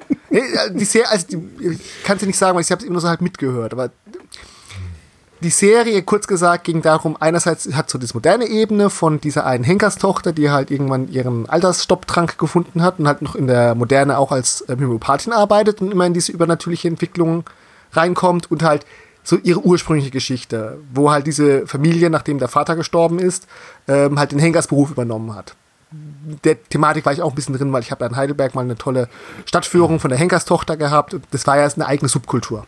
Die Henker haben ja nur untereinander geheiratet und waren einerseits geschmäht, andererseits angesehen. Und da ging es halt darum, die eine Tochter kümmert sich halt um diesen heilkundlichen Aspekt und der Sohn kümmert sich halt um die anderen Aspekte und die Mutter ist die Henkerin. Wie dem auch sei, die haben das halt total toll geschafft, dieses, diese Epoche, die mich eigentlich gar nicht reizt. So diesen klassischen übernatürlichen Sachen, ne? da ist mal der Werwolf unterwegs, da ist der böse Kobold, wo irgendwas aufschlitzt und den verfolgen sie dann halt. Und dann sind sie mit den Zigeunern verbündet, mit ihren Musketen, die, den, die sich schon immer damit auskennen. Das hat mich gereizt und das hat mich sofort bei Silver Bayonet angesprochen, nachdem zum ersten Mal der Mingers so gemeint hat, ja, das würde doch eigentlich auch gut mit dem Ulysses Hexen ähm, 1733 passen. Ich dachte, ja doch, das passt zusammen.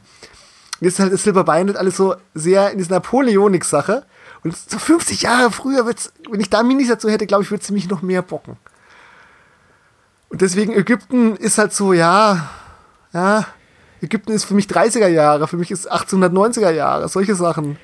Aber nicht Napoleon. Ja, aber, also meinst, es geht in die falsche Zeitrichtung. Da merkst du, wenn sobald du dich anfängst auszukennen, bist du so sensitiv. Wenn die Leute sagen, ja, 19. Jahrhundert Mode ist toll, dann sagst du, welches Jahrzehnt?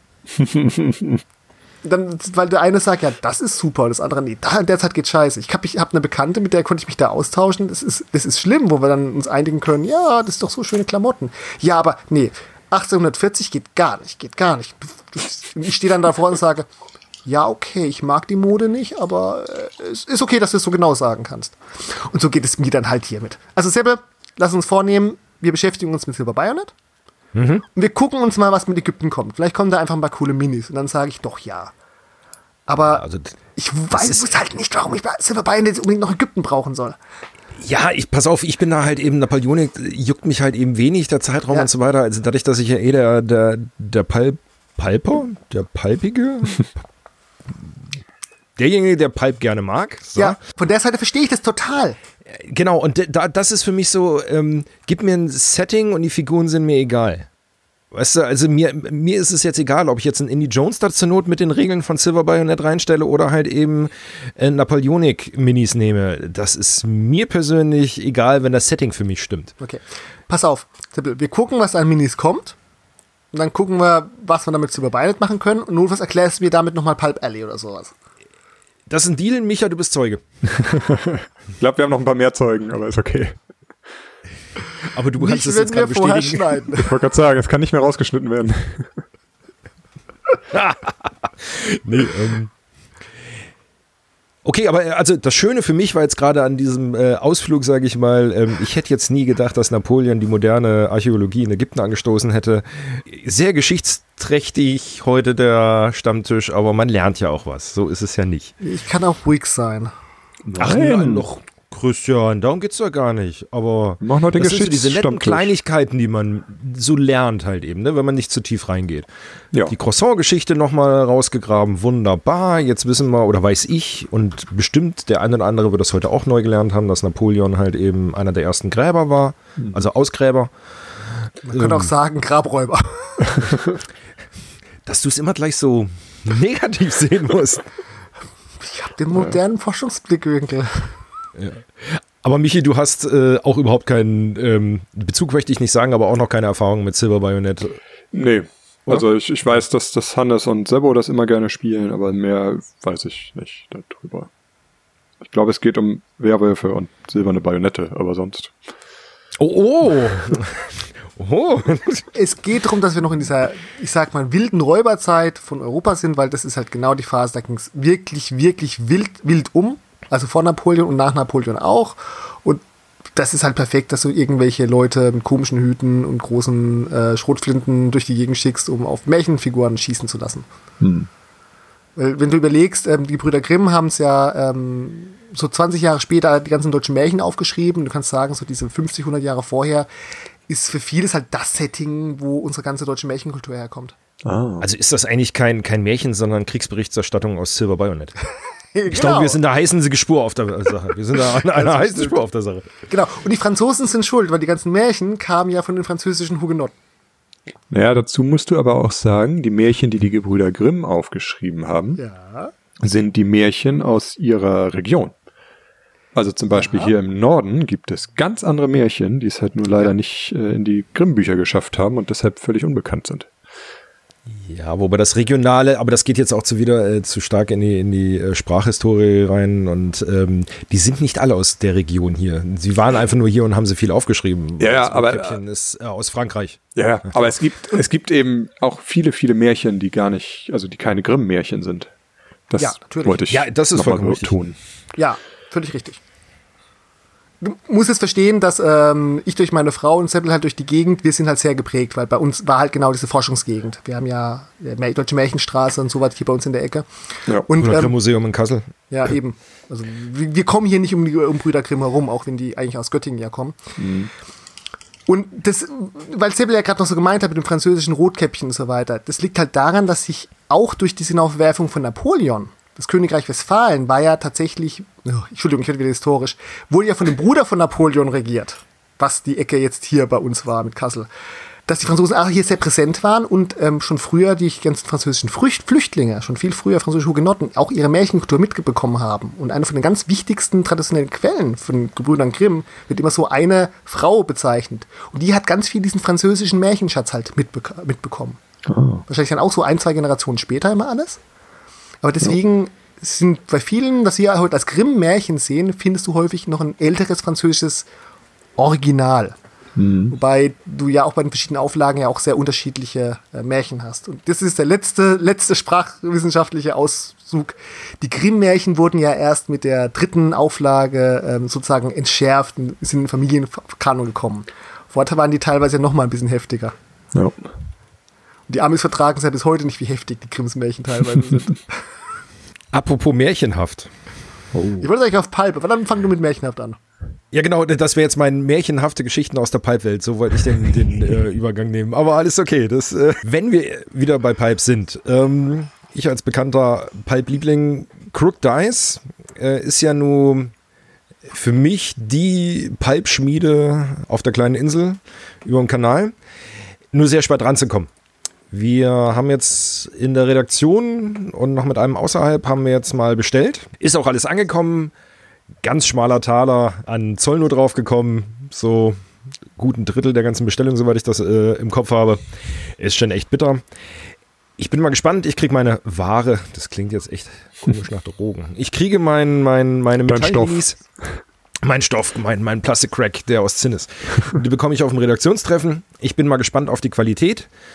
Das, was der Daniel bisher erzählt hat und gezeigt hat, äh, gefällt mir sehr gut. Ich bin da echt mal gespannt. Aber Crook Dice bietet jetzt auch viele Sachen zum selberdrucken an. Also gerade was so, so Fahrzeuge und größere Geländestücke angehen und so weiter. Und ja, wer hätte es gedacht, es sind halt drei Fahrzeuge dabei, die einen mega jucken. Also einmal ist es äh, der A-Team-Van, dann unter anderem hier der äh, Night Industry 2000, also Kit quasi gibt es zum Ausdrucken und aus Flash die Rakete ich, ich, ich liebe dieses Zeug. Also nach wie vor, ich glaube, ich habe es schon mal erzählt, ich hätte gerne irgendwann mal so eine Wanddeko-Platte oder ein Loch im Boden, was so zweimal zwei Meter ist und da das dann so alle Pulp 80er Jahre Sachen in einem Großdiorama irgendwie verbaut werden. Wo dann, dann irgendwo ein Haus steht, wo Geister sind, wo man dann die Ghostbusters hinstellt und irgendwo so einen fremden Planeten, wo dann Flash ah, mit dieser Rakete da rummacht. Ich liebe das Zeug. So, jetzt könnt ihr was dazu sagen. Ich mag's. Fertig. Guck, da ist es für mich so immer ein bisschen das Hin und Her. Also, wie du sagst, ist nicht nur für dich die große Palpschmiede. Aber? Nicht aber. Achso, das klang nach so einem. Nein, gerade ihre 7TV-Sachen, da, da findest du halt bei denen ganz häufig halt Sachen, die du bei anderen halt nicht findest. Und Durchaus. Gerade durch die kleinen Stückzahlen, die die jetzt haben, ist halt vielleicht ist gerade im schwierigen Export mit der Mini-Factory. Da merkst halt, wie jetzt die neuen Marktwerte laufen. Die ja. sind 7TV. Ja, genau. Crook Dice ist 7TV, ja. genau. Und also jucken tut es mich schon länger, aber du kommst halt nicht dran. Also es ist mhm. halt, äh, ich glaube, Miniaturicum hat ein paar Sachen halt einfach, aber ansonsten kommst du halt ultra schwer dran. Außer du bestellst direkt drüben. Mhm. Aber, ja, und dann. Mh, naja, die restliche Geschichte kennen wir alle. Was halt echt schade ist. Und was nehmen die dann für die SEL-Files? Die sind dann wieder nur zum Privatgebrauch. Ja, ja, genau. Oder, oder Mini, bei, bei meinem Minifactory, ich bin ja nicht so tief in der 3D-Druckerszene drin. Lässt du sie, oder lässt du sie über mein Minifactory drucken dann? Das ist nee, nee, die, die, da lädst okay. du dir jetzt nur, also jetzt als Beispiel hm, den, ja. den äh, hier A-Team-Van, der kostet 5 Dollar, die ja. STL. Und dann kannst du den runterladen und dann kannst du ihn drucken halt eben. Ja gut, du musst halt nur jemanden haben mit Drucker, ja. Ja, aber ich sag mal, ähm, Michi, Servo. also alleine in der Redaktion haben wir ja zwei. Und im Bekanntenkreis habe ich ja noch ein paar, die ähm, durchaus Dicht, was drucken. Dichter dran wohnen. Die auch dichter dran wohnen, das ist auch richtig, ja. Ja, also ich sag mal, das ist noch so, wenn du überlegst, ich glaube, 5 Dollar jetzt den Van zu kaufen, ich weiß nicht, Micha, sag mal was, wenn du jetzt nochmal 10 bis, naja, 5 bis 10 Euro nochmal nimmst für einen Druck mit Resin und allem drum und dran, ja, kommt man da hin? Das ist schon viel, würde ich sagen. Ja, aber dann also bist so du immer noch günstiger, als wenn du ihn drüben bestellst. Ja. Also so eine Figur zu drucken kostet vielleicht einen Euro oder so. Und das ist teuer. Also ich glaube, ich habe immer so ein, ich habe immer die Bildplatte voll gemacht. Ich habe ja nur so einen kleinen Drucker und ich glaube, der sagt immer irgendwie 1,30 Euro an Resin oder sowas. Also. Ja gut, man muss ja immer noch einen Strom und Aufwand und was weiß ich was dazu rechnen. Also das, das möchte ich den, den meinen Druckern ja auch immer noch gerne bezahlen. Ja. Weil es ist ja nicht nur das Material, sondern äh, es kostet ja auch Zeit und die Nachbearbeitung mit UV und sauber machen und meh, meh, meh, ist ja auch immer noch einiges. Gut, die Amortisierung des Druckers. Ja. Auch das? Also ich muss sagen, ich habe jetzt, ich habe im, im März habe ich den Drucker quasi dauerhaft laufen lassen. Ich habe jetzt gemerkt, ich habe zu viel gedruckt, ich muss jetzt erstmal wieder malen und ich will mein, mein, mein Isopropanol gerade mal sauber machen und muss mir dafür nochmal einen anderen Behälter zum Hin- und Herschütten besorgen. Das hat noch nicht geklappt. Macht Spaß. Du druckst Sachen, du, du bist klar, du lässt sie irgendwie über Nacht laufen oder schmeißt es morgens an und guckst abends mal nach, wie es aussieht. Also Zeit, klar, musst du einplanen, aber ich sag mal, wenn ich es irgendwo bestelle, muss ich auch warten, bis der Postbote kommt. Also So, jetzt darf ich mal ein bisschen grumpy sein, glaube ich. Ich habe mir das jetzt mal gerade hier angeguckt und für die Minis kann ich mir gut vorstellen. Wenn ich mir jetzt aber jetzt hier gerade so diesen A-Team-Van angucke oder den ähm, Super Sentient Carl, so ein Kit quasi, diese etwas größeren Modelle, die sehen hier sehr aus einem Stück gemacht raus. Das ist ja auch an einem einen Stück druckst. Und ich finde, da geht was dann verloren. Also wenn du jetzt die Einzelteile hättest, wenn du wenigstens noch Reifen zum Ranmachen hättest, könnte ich mir das besser vorstellen. Aber so als massiven Block, den du dann auch dann wirklich als ganzes Modell Nee, nee. Ja, also in, in, in der einen Explosionszeichnung musst du die Spiegel, Ah. die Reifen und den ähm, hier Bullenfänger, also die, den, den Frontbügel, ähm, musst du alles extra dran machen. Also die sind einzeln. Okay, na gut, weil Also ich denke mal, der, der Ja. Torso, also die komplette Karosse wird ein Stück sein. ja. Ähm, Gerade bei den großen, langen Flächen oder glatten Flächen macht das ja auch Sinn, sonst bist du ewig viel am Schleifen und so weiter und siehst immer die Übergänge. Wobei du da ein relativ großes Druckbre Druckbett dann wahrscheinlich für brauchst. Ja, zur Not musst du es runterskalieren. Ja, aber dann ist ja auch das Auto kleiner. Was Ja, natürlich. Passt, ne? also dann, wir wollen ja keine Micro Machines haben. genau, das ist. Äh, ähm, Aber also es das geht. Ist schon. Das, das muss man sich auch mal Ja. bedenken. Ne? Ich muss nicht die Figur nehmen, wie sie ist. Ich kann auch mal sagen, ach, eigentlich will ich die. Ne, ich habe meinen einen Magier, habe ich in 3% größer gedruckt, damit die Base auf 25 Millimeter kommt. Der hatte halt so, so, so Spitzen an der Base, die halt so ein bisschen, ein bisschen rausstehen. Damit wäre er wahrscheinlich 25 gewesen, aber ich habe dann geguckt, der innere Rand, okay, 3% mehr und dann, ja. Ne, kann man halt so, so, selbst so ganz kleine Anpassungen kann man machen. Das ist schon echt spannend beim Drucken. Oder ich habe auch ein, Ja. ein schönes, großes Modell, was eigentlich zum Bemalen quasi ist, habe ich auf 50% gedruckt und habe dann auch eine Spielminiatur daraus gemacht. Du tust aber jetzt noch nicht irgendwelche Files schneiden und sowas. Also Nee, du- also ich nur- hab- nur am Skalieren. Ich habe es tatsächlich schon mal versucht, ein paar Files selber zu äh, supporten. Also ich, ich eigentlich versuche ich nur pre-supported zu drucken, aber geht halt auch nicht irgendwie immer. Gerade so die freien Dateien sind oft noch nicht supported. Das ist schon eine Art, da muss man sich ein bisschen reinarbeiten. So, Das, äh, also Lychee Slice- Slicer, der unterstützt dann da schon sehr gut dabei, auch in der freien Version. Da kann man sogar noch, noch äh, wenn man da noch Geld für nimmt, in die Hand nimmt, kann man noch ein paar mehr Sachen machen, aber auch die freie Version funktioniert schon sehr gut, dass man da Supports dran macht. Ähm, ja, ist halt wichtig. Ne? Also gerade jetzt äh, sogenannte Inseln, also ne, es wird ja von unten nach oben gedruckt und irgendwelche Überhänge würden halt normalerweise dann in der Luft einfach hängen. Die muss man einfach mit einem Support äh, abstützen, damit dies auch gedruckt werden kann. naja, klar. Ne? Also für die, die jetzt gar keine Ahnung haben. Und Also äh, ich, so, ein- so, ein, so ein Van würdest du ja auch nicht in Vollmasse drucken. Also Nee. du würdest ja auch innen drin hohl machen mit einer warmen Struktur oder so. Also Genau. das, das ist ja. Besser ist das. Ja, ich hatte die News, wie gesagt, einfach nur rausgesucht, weil ich es jetzt halt schön finde, dass man auf diesem Weg gerade die größeren Sachen einfacher bekommt, als wenn du jetzt bei ähm, Crook Dice selber bestellen musst. Und jetzt, wie gesagt, 5 Euro für ein Auto plus nochmal 5 bis 10 Euro für einen Druck, 15 Dings, also 15 Euro roundabout jetzt für, ein- für ein Van vom, vom A-Team oder halt den, den Kit finde ich jetzt persönlich vor allem musst du nicht so bedenken, mega viel. ist ja auch nicht nur ein Van. Theoretisch Nee, du kannst dir ja- auch 20 Vans drucken. Also, ne? Genau, es gibt nur einen A-Team-Van, da sind wir uns einig, aber ich weiß, was du meinst, natürlich. Das ähm, ist ja der Vorteil und du kannst immer mal wieder. Ja. Ne? Also ich habe zum Beispiel von, von Epic Basing heißen die, habe ich mir was äh, ein paar Dateien geholt, die, wenn ich irgendwie noch Platz auf dem Druckbett habe, schmeiße ich die mit drauf. Ne?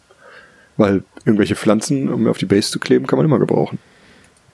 Ja, also Scatter kann man oder halt, ne, Ja. Deko kann man nie genug haben. Das Ja. ist vollkommen richtig. Auch mit so mit, mit ähm, Pulp hast du es auch gar nicht so eigentlich. Ne? Nee, ist, ähm, 80er Jahre war ich halt noch nicht da. Ne? Das ist ähm, ja, okay, das ist. Äh, ja, aber Indie Jones wirst du ja trotzdem mal gesehen haben, ne? Ja, natürlich, ist ja- natürlich kenne ich da. Ich kenne auch das A-Team. Ich kenne auch, also Kid und Knight Rider habe ich früher richtig gefeiert. Es gab sogar meine Serie mit irgendwelchen Mehrautos und Motorrädern. Ich hab, aber als Kind, ich konnte es halt nur im Fernsehen gucken, wenn es gerade lief. Und meistens hat man irgendwie nach zehn Minuten erst reingeschaltet und dann war es auch schon wieder fast, fast zu Ende, die Folge. Und also ja, ich, ich kenne vieles. Ich, natürlich habe ich es irgendwie kennengelernt, aber ich bin nie richtig, richtig gehypt. Also Okay. Ne? Wobei ich Kit damals schon sehr gefeiert habe. Also Ja, das Wichtigste war das Super Pursuit Mode, dass er irgendwo drüber springt halt eben. Das war ja eigentlich das Wichtigste. ich weiß ja, das Auto konnte sprechen. Das war, glaube ich, einfach der, das Geile. Ich habe ja nicht mal, ich wusste ja, ich hatte ja keine Ahnung, wer David Hasselhoff ist. Also war halt der Typ, der das Auto fährt. So. Das Auto war das Coole. Alles andere war mir egal. ja, das ist, das ist vollkommen richtig. Scheiß auf die Story, aber das Auto muss fliegen. Ja. Nee, Ah, mich hat das auch nie abgeholt, weil auch ich, ich habe halt einfach als Kind oder junger Jugendlicher nie Knight Rider gesehen, weil wir hatten zu dem Zeitpunkt kein Satellitenfernsehen und auch A-Team, die ganzen Sachen, die ließen mich halt, bis lassen mich bis heute kalt. Diese ganzen klassischen RTL, also für mich RTL-Nachmittagsserien, dann auch, äh, was war's? Ach, diese Hubschrauber-Serie. Airwolf. Airwolf, Airwolf. Da habe ich ein Hörspiel von Nicht gehabt. geguckt. Rauf und runter gehört. Nicht geguckt, nicht interessiert. Konnten meine ähm, einen Bekannten reden, was sie wollten. Ich habe mein, ich hab dann lieber meine Nerdspiele gespielt. Ich habe lieber mit meinem Kumpel Claimer Saga StarQuest gespielt. War lustiger. Siehst du, ich hatte nie einen Rechner. Also spät erst. Deswegen. Nee, nee, Brettspiele. Seppel, Ach so. die heilige, die heilige Ach, Dreieinigkeit. Star jetzt natürlich. Die mein, heilige mein, Dreieinigkeit. Ja, ja, Star, nee, sorry, ich hab's gerade mit, ja, egal. Ähm, nee, StarQuest, ja, das habe ich auch gezockt. Das, Du. Äh, ja. Fun Fact, das war so großartig. Bekannte von mir hatten dann auch dieses Star Crusaders, diese StarQuest-Portierung für den Rechner und haben das nicht so richtig kapiert. Und weil ich StarQuest konnte und das mit meinem anderen Kumpel vorher mal gespielt hatte, konnte ich das denen erklären, weil die haben sich mal gewundert, warum diese Waffen mit den drei, mit den drei Zahlen, wo dann 102 irgendwas stand, weniger Schaden gemacht haben, als die Waffen mit den zweistelligen Zahlen, wo rot waren. Bis ich ihnen halt mal erklärt habe, du, das sind einfach nur Würfel, die zusammengezählt werden. Ach so. Ach so. Ja, das war ganz lustig. Aber Michi, apropos Abenteuer im Weltraum, du hast da, glaube ich, auch noch was rausgesucht. Ja, unser aller Lieblingskleiner Familienkonzern, äh, Games Workshop, bringt. Die haben es schon echt hart gerade, ja. Die kleinen Ja. Familienunternehmer. Ja. Aber schön, ich fand das schön eigentlich gerade. So wurde er, glaube ich, auch noch nie genannt. Familienunternehmen. Egal, erzähl Michi. ja, Ding. Games Workshop ist ja groß dabei, die zehnte Edition gerade zu pushen oder zu, zu anzuteasern und alles Mögliche. Und äh, ich freue mich ja, meine, meine Jugendliebe der Tyranniden krie- kriegt ja endlich mal Aufmerksamkeit. Also die sind ja irgendwie, letztes Jahr kam ja eine neue Figur raus, das war ja schon richtig gefeiert, nach irgendwie 14 Jahren. Das erste Mal ein neues Modell. Und jetzt äh, der neuen Edition kommen einfach Überarbeitungen und neue Modelle. Und äh, sie haben ein neues gezeigt. Und zwar einen äh, geflügelten äh, Tyranid Prime, also äh, ich, falls die Leute es nicht kennen, es gibt die Tyranniden-Kriegerorganismen, das sind so die Standard-Synapsenkreaturen, also die eigentlich alles am, im Schwarm zusammenhalten. Und von denen gibt's eine Anführervariante, das ist der Tyranid Prime und den gibt's jetzt in der geflügelten Variante. Also es ist wohl auch ein, äh, kommt wohl tatsächlich was Altes zurück. Also die Gef- Krieger gab es auch mal geflügelt, hießen dann irgendwie Shriek oder Shrike oder so. Die sind aber irgendwie von Forge World gewesen und deswegen irgendwie in der Mottenkiste verschwunden zwischendrin. Und jetzt kommt aber der Prime in Geflügel zurück und das spricht halt auch dafür, dass wahrscheinlich die Krieger in Geflügel zurückkommen und dementsprechend auch mobil und schnell und böse sind. Und ich freue mich einfach, dass mehr Tyranniden kommen. Das ist eigentlich das, worauf ich hinaus will. Geflügelte Tyrannidenkrieger kann mich auch noch jetzt grob erinnern. So, jetzt dieser Tyrannid Prime, wie du sagst, ist die Anführerauswahl von den Tyrannidenkriegern. Das ist dann aber unter einem Schwarmlord oder Brutlord oder so irgendwas, der dann das Genau. große Monster ist, oder? Ah ja, Genau. okay. Also es, es ist eine, eine HQ-Auswahl, also eine Anführerauswahl, wobei ich da ja auch die neue, neue Edition ja auch das alles ein bisschen aufweicht, wenn ich das richtig sehe. Wobei Anführer gibt es immer noch. Also es ist eine, eine, eine Anführerauswahl und äh, ist auch im Trailer auch äh, schön gezeigt. Landet er hinter so einem Terminator und reißt ihn dann in Stücke. Also Jetzt erklär mir bitte nochmal gerade, auf was für einer Basegröße steht denn der? Schätze 32, aber ich habe keine Ahnung. Vielleicht auch 40. Sicher? Ich hätte es auf 40 getippt. Ich habe ja nur damit n- nur nicht wirklich was äh, am Hut halt eben. Ne? Also er, er wirkt so ganz cool. Also das, das Produktfoto selber ist aber schon wieder so, Da wirkt er schon wieder so klein. Also dieses äh, Bild aus dem Video oder sowas, wo er da mit ausgebreiteten Flügeln steht und so weiter, da sieht er schon einfach ein bisschen äh, martialischer aus. Also das Ja. fände ich schöner, wenn die Pose so gewesen wäre. Ja, Weil wenn er jetzt so ein, so, ein- so ein krasser Dude ist, halt einfach, der einen Tami zerlegt, ist so diese klein und geheim Stalker-Variante, wie er halt eben als eigentliche Mini dann da steht, finde ich ein bisschen schade, sag ich mal. Ja, stimme ich dir zu, hat aber das Problem, äh, wenn du so die ausgebreiteten Flügel hast, du kriegst das auf dem Spieltisch nicht so gut unter. Ne? Also Ja, aber dann kann man- spieltechnisch ist die Pose besser. Gebe ich dir vollkommen recht. Okay, klar, von der Seite schon, aber dann kann man ja irgendwo so eine, so eine halb angewinkelte Flügelstellung wählen oder sowas. Halt, dass sie nicht komplett ausgebreitet sind, sondern ab dem zweiten Gelenk dann eingeklappt oder so. Aber trotzdem dieses Arme breit mit den Klauen und so weiter, dieses Herausfordernde und so weiter, finde ich halt schon irgendwie cooler. Aber Ja, also ich, ich finde es interessant, weil es zeigt halt auch, wie sich so eine Figur mal am Boden bewegt. Ne? So, das ist ja, Ja, das, okay, das, ja. was ja auch irgendwie, also ich, ich weiß auch nicht, ich finde es ein bisschen, ich, er ist halt so nach vorne irgendwie gelehnt, das finde ich auch ein bisschen schade. Also es ist, äh, das haben sie bei dem, bei dem Parasit von Mordtrack haben sie es ja auch gemacht. Also die Figur, die letztes Jahr rauskam, die ist auch so komisch schief, ist ja auch geflügelt. Finde ich ein bisschen schade. Ich mag es ein bisschen mehr, wenn's, wenn's, wenn sie gerade stehen, aber es ist eigentlich auch dynamischer so. Ich, es ist so ein bisschen zweischneidig, ne? Also, aber ich finde es halt auch spannend, dass man halt sieht so, ne, dass er wie so eine Fledermaus sich quasi da auf den Flügeln abstützt und so lau auch eben auch laufen kann. Also dass er eben nicht da auch irgend so ein Modell, wo es, ich glaube, im Fluff sogar heißt, wenn das Ding mal landet, kann es gar nicht mehr starten, was halt eigentlich auch völlig bescheuert ist. Und das nehme ich dem halt ab, dass der landet, Thermis auseinanderreißt und auch wieder starten kann und weiterlaufen kann und ja. Ja, genau aus dem Grund äh, mit den Thermis hätte ich es halt cooler gefunden, wenn er irgendwie anders gestanden hätte und beziehungsweise halt einfach auf dieser 40 mm Base ein bisschen imposanter. Also er ist ja, er muss ja größer sein als ein Thermi. Zumindest im Video ist er einen guten, mindestens einen Kopf größer einfach. ja. Ich habe jetzt mal nachgeguckt, es ist eine 50er Base, auf die er steht. Ah, Ah, okay. Wobei ich jetzt nicht weiß, auf welchen Base jetzt Terminatoren kommen, ob die auch noch auf einer 32er stehen oder schon auf einer 40er sind. äh, die kommen auch neu raus, also wahrscheinlich kriegen sie neue Bases. Ja, aber ihr wisst, was ich meine halt eben. Ja, also dafür, dass ja. er ein Thermikiller ist, finde ich es nach wie vor halt eben etwas äh, zurückhaltend, diese Pose.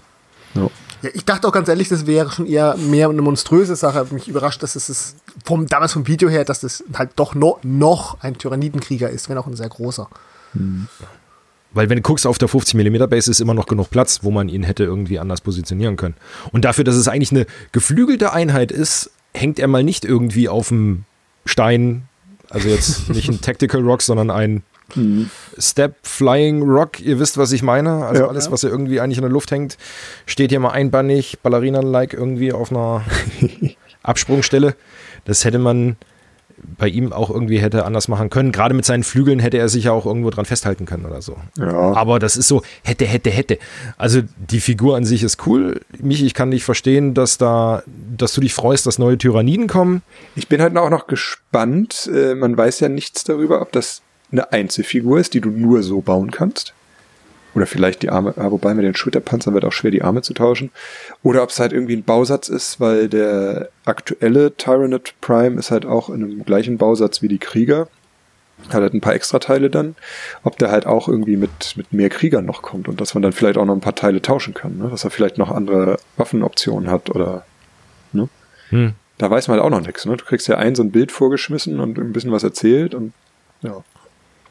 Also meine aktuelle Erfahrung mit GW, die nicht besonders groß ist, aber wenn ich mir die letzten Gussrahmen angeguckt habe, die ich zusammengebaut habe, sind es minimale Tauschteile. Es ist dann schon im Groben diese Pose. ja. Also mich haben Lassen wir uns mal überraschen, was da noch kommt, glaube ich. Ne? Wir wissen es Ja, nicht, aber also- wenn ich mir meine, sowohl, sowohl meine Soros angucke, auf denen man ein bisschen was tauschen konnte, als auch die Orks angucke, bei denen man quasi gar nichts tauschen konnte. GW hat sich jetzt auch beim Plastikusrahmen auf fixe Posen versteift und alles andere sind ihre alten. Hat halt Vor- und Nachteile, ne? Ich sehe mehr die Nachteile, aber das ist die Frage, was halt einen am Hobby reizt. Klar, wenn Ja. man jetzt die super expressive Pose haben will, ist es natürlich besser. Ja. Ist halt zum Bemalen, sage ich mal, oder ist es eigentlich schöner, sage ich mal, wenn die Posen vorgegeben sind. Also, ne?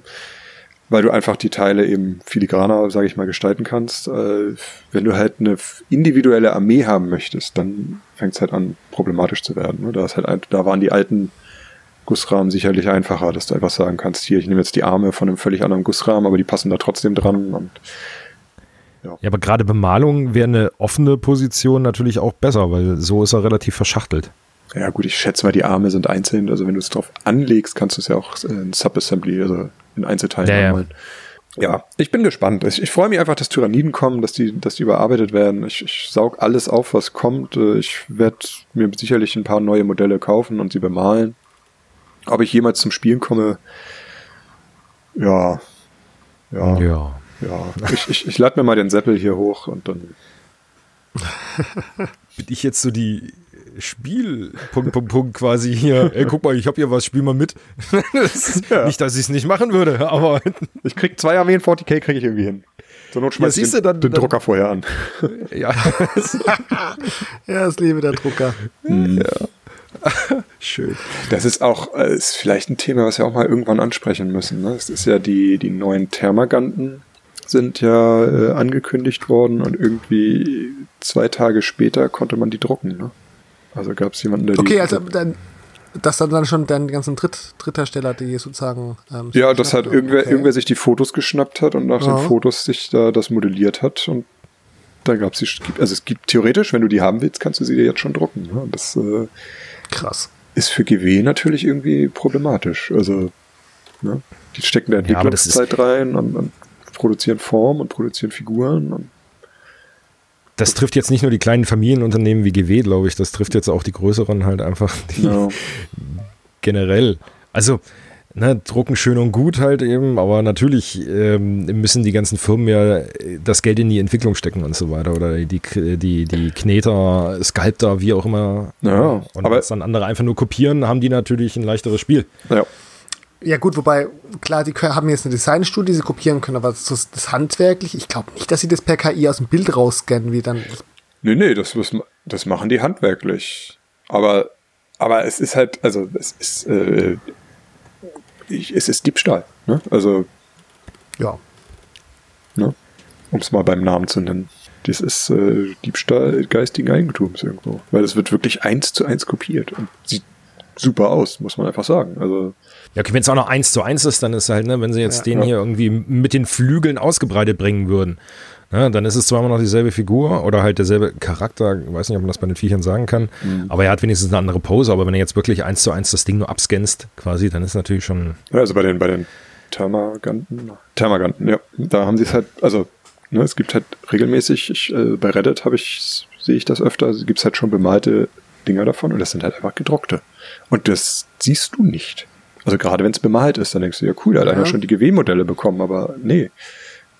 Ja, hat er sich gedruckt und angemalt. Ich glaube, GW wird es verkraften, weil es wird genug Leute geben, die es äh, auch trotzdem sich kaufen oder die gar nicht keinen Drucker haben oder es gar nicht wissen, dass es das zum Drucken gibt. Ja, aber es geht ja ums Prinzip. Aber das Prinzip ist halt, ne, aber die Leute sind halt, die sehen das, die kopieren das und haben das quasi sofort. Und GW kann gar nicht, also GW will natürlich eigentlich den Hype schüren und bringt deswegen die Sachen früh raus. Das ist auch so eine Sache, die ich eigentlich, die mich voll ankotzt. Die bringen die Sachen so früh raus, dann bin ich so gehypt und wenn es dann endlich kommt, denke ich mir, ach, ist es endlich da? Nee, jetzt will ich nicht mehr. Es ist wirtschaftlich nochmal ein interessanter Punkt. Klar nimmt GW äh, hohe Preise für, aber eigentlich so günstig, wie die das im Spritzguss in, in Serie machen, kann das doch ja eigentlich nicht drucken. Nee, also nicht auf die Stückzahl natürlich, aber naja. Also insoweit wird GW es, glaube ich, einfach über die Stückzahl verkraften, aber mm, dann ja, aber, aber vielleicht dann doch, was noch an Marsch irgendwo noch rumsteckt. Ja, es ist, es ist halt eine, eine Zeit, wir leben in einer Zeit, auch, auch durch, durch ChatGPT und, und die ganzen AI-Bilder-Sachen und so, wo es halt für, für Künstler, und ich sage jetzt mal, GW ist irgendwo auch ein Künstler beim Herstellen dieser Figuren, wo mhm. es halt echt schwer wird, deine IP zu schützen und auch einfach dein, dein Produkt sinnvoll herzustellen und an den Markt zu bringen. Ne? Weil es kommt halt einfach einer und sagt, ja, aber ich kann das doch hier drucken oder ich kann doch hier einfach äh, einen Prompt in dem eingeben und der malt mir das Bild und das sieht besser aus oder genauso gut aus. Und ich bin da echt gespannt, was sich da in den nächsten Jahren noch entwickelt so. Ne? Also Ich glaube, das könnten wir fast mal auslagern in, Ja. in eine Plauderrunde Fluch und Segen des 3D-Drucks halt eben. Auf jeden Fall. Das sind Also, gar nicht so uninteressante Punkte, die du da ansprichst. Ich, das könnte jetzt hier nur dann einfach zu weit führen, weil wir dann viele Sachen einfach mal aufgreifen müssten. ja. Ich meine, es ist ein Stammtisch, deswegen laber ich jetzt. Nein, ein nein, alles bisschen gut, rein, Gott, ich will dich da jetzt bestimmt nicht abwürgen. Nein, nein, aber, tust du ähm, nicht. Aber ich, ich sehe das auch als ein eigenes Thema, wo wir dringend mal irgendwie drüber reden müssen. Ja. Wobei ich jetzt gerade sagen musste, wegen den ganzen KI-Bildern, also ich ähm, habe im Bekanntenkreis zwei hauptprofessionelle Illustratoren und die machen sich da weniger Sorgen, auch weil sie sagen, es ist halt dann einfach ein neues Handwerkstool. Früher, als wir aufgehört haben, von Hand zu kolorieren und zu illustrieren, sind auch nicht Illustratoren ab, äh, ausgestorben. Wir arbeiten jetzt halt heute mit anderen Werkzeugen. Und äh, wir reden hier wirklich von zwei Freiberuflern, also die, die davon leben Ja, ja. Jeder ein bisschen mit seinen unterschiedlichen äh, Sachen, was ja auch unterschiedliche Sachen machen. Der eine macht vor allen Dingen viele, ähm, ich sag mal, Betriebsanleitung ist es der falsche Ausdruck, aber der macht viele solche Visualisierungen für Sicherheitsanweisungen und so weiter. Und ähm, da sagt er, glaube ich, das muss es schon im anderen Ding gehen. Und für die künstlerischen Sachen sagt er, für bestimmte künstlerische Sachen nimmt dir die KI das halt auch nicht ab. Aber klar, du kannst damit halt niederschwellig bestimmte Bilder schnell generieren, wenn du sie brauchst. Wenn Ja. du halt was ganz Bestimmtes brauchst, muss man halt teilweise doch nochmal handwerklich ran. Aber dann hat man zum Beispiel eventuell einen ersten, einen ersten Entwurf, auf dem man dann weiterarbeitet. Ja. Also ich, ich plaudere mal kurz aus der Nähkiste, ne? ist ja Stammtisch und alles. Bei den Freebooters Fate Entwicklungsrunden, da nutzen wir im Moment tatsächlich auch nicht ChatGPT, ja doch ChatGPT haben wir tatsächlich auch schon mal benutzt, aber da nutzen wir im Moment auch so ein, so ein 3D-Programm, um einfach mal einen ersten Eindruck, wenn wir so einen Charakter entwickeln, so ein, ne, ein bisschen Story dazu, ein bisschen wie der aussehen soll, dann einfach mal zu gucken, wie das dann aussehen kann. Und interess interessanterweise äh, kannst du, du kannst ja auch den Stil, wie es aussehen soll, einstellen. Und du kannst Ja. auch tatsächlich den Stil bemalte Miniatur einstellen. Oder dem sagen. Ne? Soll aussehen wie eine bemalte Figur. Und, da habe ich mal ein Bild, glaube ich, von euch gesehen. Ja, ja. Und es sieht halt Also auf gibst eine Miniatur vor und lässt sie bemalen quasi, oder? Nee, nee, du sagst tatsächlich, du sagst ich will eine Miniatur. Figur haben, das soll ein Indianer sein mit, äh, weiß ich nicht, mit zwei Äxten und einem, einem Tattoo auf der Brust und äh, soll aussehen wie eine Pro-Painted bemalte Miniatur. Und dann haut er dir da was raus und zumindest auf den ersten Blick siehst, sieht das aus, als wäre das eine Figur, die irgendwer bemalt hätte. Ne? Also wenn du dann vielleicht in die Details guckst, dann sind halt sowas wie irgendwie Hände oder Äxte oder irgendwas kann er noch nicht so gut. Aber das entwickelt sich halt auch rasant weiter, ne? Weil je mehr das genutzt wird, desto mehr wird da, kommt da halt Input in die, in die, äh, in den Algorithmus. Also, Ja, das ist eine Sache, die erschreckend interessant ist. Also Skynet ist manchmal, glaube ich, gar nicht so weit weg. Also jetzt von den Minis mal abgesehen, ein Kumpel von mir hat jetzt einfach mal in der KI, mehr so aus Langeweile auf der Couch, ähm, ein paar Punkte für eine Bewerbung eingegeben. Die hat ein Bewerbungsschreiben rausgejagt, leck mich am Arsch. Also zwei, 24 Stunden später hat er ein Bewegung, Bewerbungsgespräch gehabt. ja. Also das ist krass, was da jetzt schon wirklich mittlerweile möglich ist. Und ne, ich sag mal jetzt, ein Text formulieren ist immer noch was anderes als eine Pro-Painted Mini darzustellen. Also, ne, also da wird noch einiges kommen. Ja, wenn wir schon über Tyrannien reden und äh, die Kunst des Handwerks, habe ich hier auch ein anderes Monster, was auch Handwerk geknetet wurde. Und zwar hat mal Brother Winnie wieder eine Figur geknetet. Und zwar, wie er sagt, hier eine Lamia, man könnte es auch als Naga bezeichnen, ist so eine bogenschützende Frau auf dem Schlangenkörper. Und äh, tut mir leid, Brother Winnie, ich muss sagen, es zieht sich durch. Ich finde, Brother Winnie kann keine schönen Brüste kneten. Das Bild ist wie so häufig not safe for work. Ja, okay. Kennen wir von ihm. Aber, also, ich finde den Schuppenschwanz halt relativ grob. Grundsätzlich mag ich solche Designs. Aber ich finde den Schuppenschwanz halt grob auch echt riesig und es sind halt wieder die Brother Winnie Hängebrüste. Und dann macht's halt der, zu dieser Schopf die Haare so hochzunehmen, macht's halt dann auch nicht besser. Ich, ich glaube, über die weiblichen Reize brauchen wir da gar nicht so tief reingehen. Das soll ja immer noch jugendfrei hier bleiben. Ich finde halt dafür, dass es eine Naga ist ja für mich eigentlich mehr so eine, so eine, so eine oder Lamia ist ja eine schlangenbesetzte Frau eigentlich. Ja. Ähm, das ist schon mehr äh, ein Armadillo, also ein Gürteltierfrau, also was diesen Schuppenpanzer angeht. Also Schlange hat für mich kleinere Schuppen, sage ich mal. Aber wie du schon sagst, das Design an sich finde ich mega, weil das halt eben mal nicht diese klassische Schlangentroller ist, sondern halt eben wirklich mal aber anders, mit, mit diesem groben Panzer hätte was anderes vielleicht besser gepasst als ein Bogen. Also hätte sie jetzt ein, Ja. ähm, ein, ein. Speer und ein Schild gehabt oder sowas, was, ähm, wo man glaubt, okay, mit diesem wirklichen platten Schuppenpanzer kann sie sich auch mal ins Getümmel schmeißen. Wäre vielleicht glaubhafter gewesen als jetzt der Bogen. So sehe ich das zumindest im. Ich glaube, Bogenschlangenfrau ist halt auch sowas Klassisches. Aber ich stimme dir zu. Der grundsätzlich, also ich glaube, zu der Grobentwurf von der Miniatur war gut. Nur wie, welche Entscheidungen im Detail getroffen wurde, jetzt hier mit den groben Schuppen und dazu dann, der doch eher filigrane Bogen Oberkörper, das ist das, was mich stört. Ja, doch, das trifft ganz gut auf Nagel auf den Kopf. Das Einzige, was ich nur eigenartig finde, Entschuldigung, Michael, gleich kannst du, der Übergang von dem menschlichen Körper in die Schuppen. Also das sieht aus quasi, als wäre eigentlich eine, eine andere Schlange in den Mensch unten reingekrochen. Weil die Hautlappen hängen ja eigentlich da drüber. Ja, Wisst ihr, was ich meine? Also eigentlich hätte a- aus den harten Panzern der der Körper menschliche Körper kommen müssen. Und nicht andersrum. Und nicht, genau, jetzt liegen nämlich die, die Hautlappen einfach über den Schuppen. Das ist ein bisschen. Da muss ich wieder an schlechte, auch nicht jugendfreie Webcomics denken. Christian, wo führst du uns hin? Auf welche dunklen Seiten? Wollen wir nicht, die kommen ja irgendwann anders. Die Übergang, aber- den Übergang will ich nicht. Nee. Streichen wir. Also gleich Was man aber hinterher. Brother Winnie lassen muss. Er macht Handarbeit, egal in welcher Ja. Form, soweit ich das weiß. Also er knetet ja nach wie vor immer selber und er hat einen guten Output und er hat viele coole Sachen in seinem Shop. Es ist halt, ich weiß gar nicht, ob wir das bei uns sagen können, Titten Winnie. Es ist nun mal so halt eben, ähm, dass viel barbusig ist bei ihm. Aber dafür kennen wir ihn und ein Stück weit lieben wir ihn auch dafür halt einfach, weil er halt seinem Stil treu bleibt. Also das ist jetzt, er ist da halt so. Ja. Du, teilweise passt es auch sehr, sehr gut. Ich finde, ich habe bös gesagt, er bringt da halt auch manchmal, ich sag mal, diesen osteuropäischen Blickwinkel ein bisschen rein. Mhm. Äh, Aber jetzt speziell an der war es wieder, ah, ja, nee, nee, nee, nicht mein Fall. Dass er gute Sachen macht und teilweise Sachen macht, wo ich auch völlig begeistert von bin, auch wenn ich sie mir nicht kaufe. Ähm, Ja, aber die Turtles jucken mich so dermaßen halt eben, um nochmal diesen ganz kurzen Backflash Ja. auf, auf den Pipe zu kriegen. Aber die Turtles jucken einfach. Oh, da die hätte muss ich- ich ganz ehrlich Die sagen. hätte ich fast auf der Taktiker mitgenommen. ach, er kommt wieder vorbei. Michi, was sagst du denn? Also, Ja, ich, ich kann mich jetzt nicht groß anschließen. Also äh, die Schuppen. Es, also die Schuppen haben, glaube ich, eine interessante Textur. Also man sieht da ja so, ein- so, so Poren. Aber das Ja. würde ich, also äh, bei einer anderen Figur irgendwie, ne? Also, also was ihr angesprochen habt, ne? Dass der Körper mehr auf den, auf den Schwanz gepflanzt aussieht als, als gewachsen und die Schuppen einfach nicht, nicht Schlange, sondern irgendwie was anderes sind.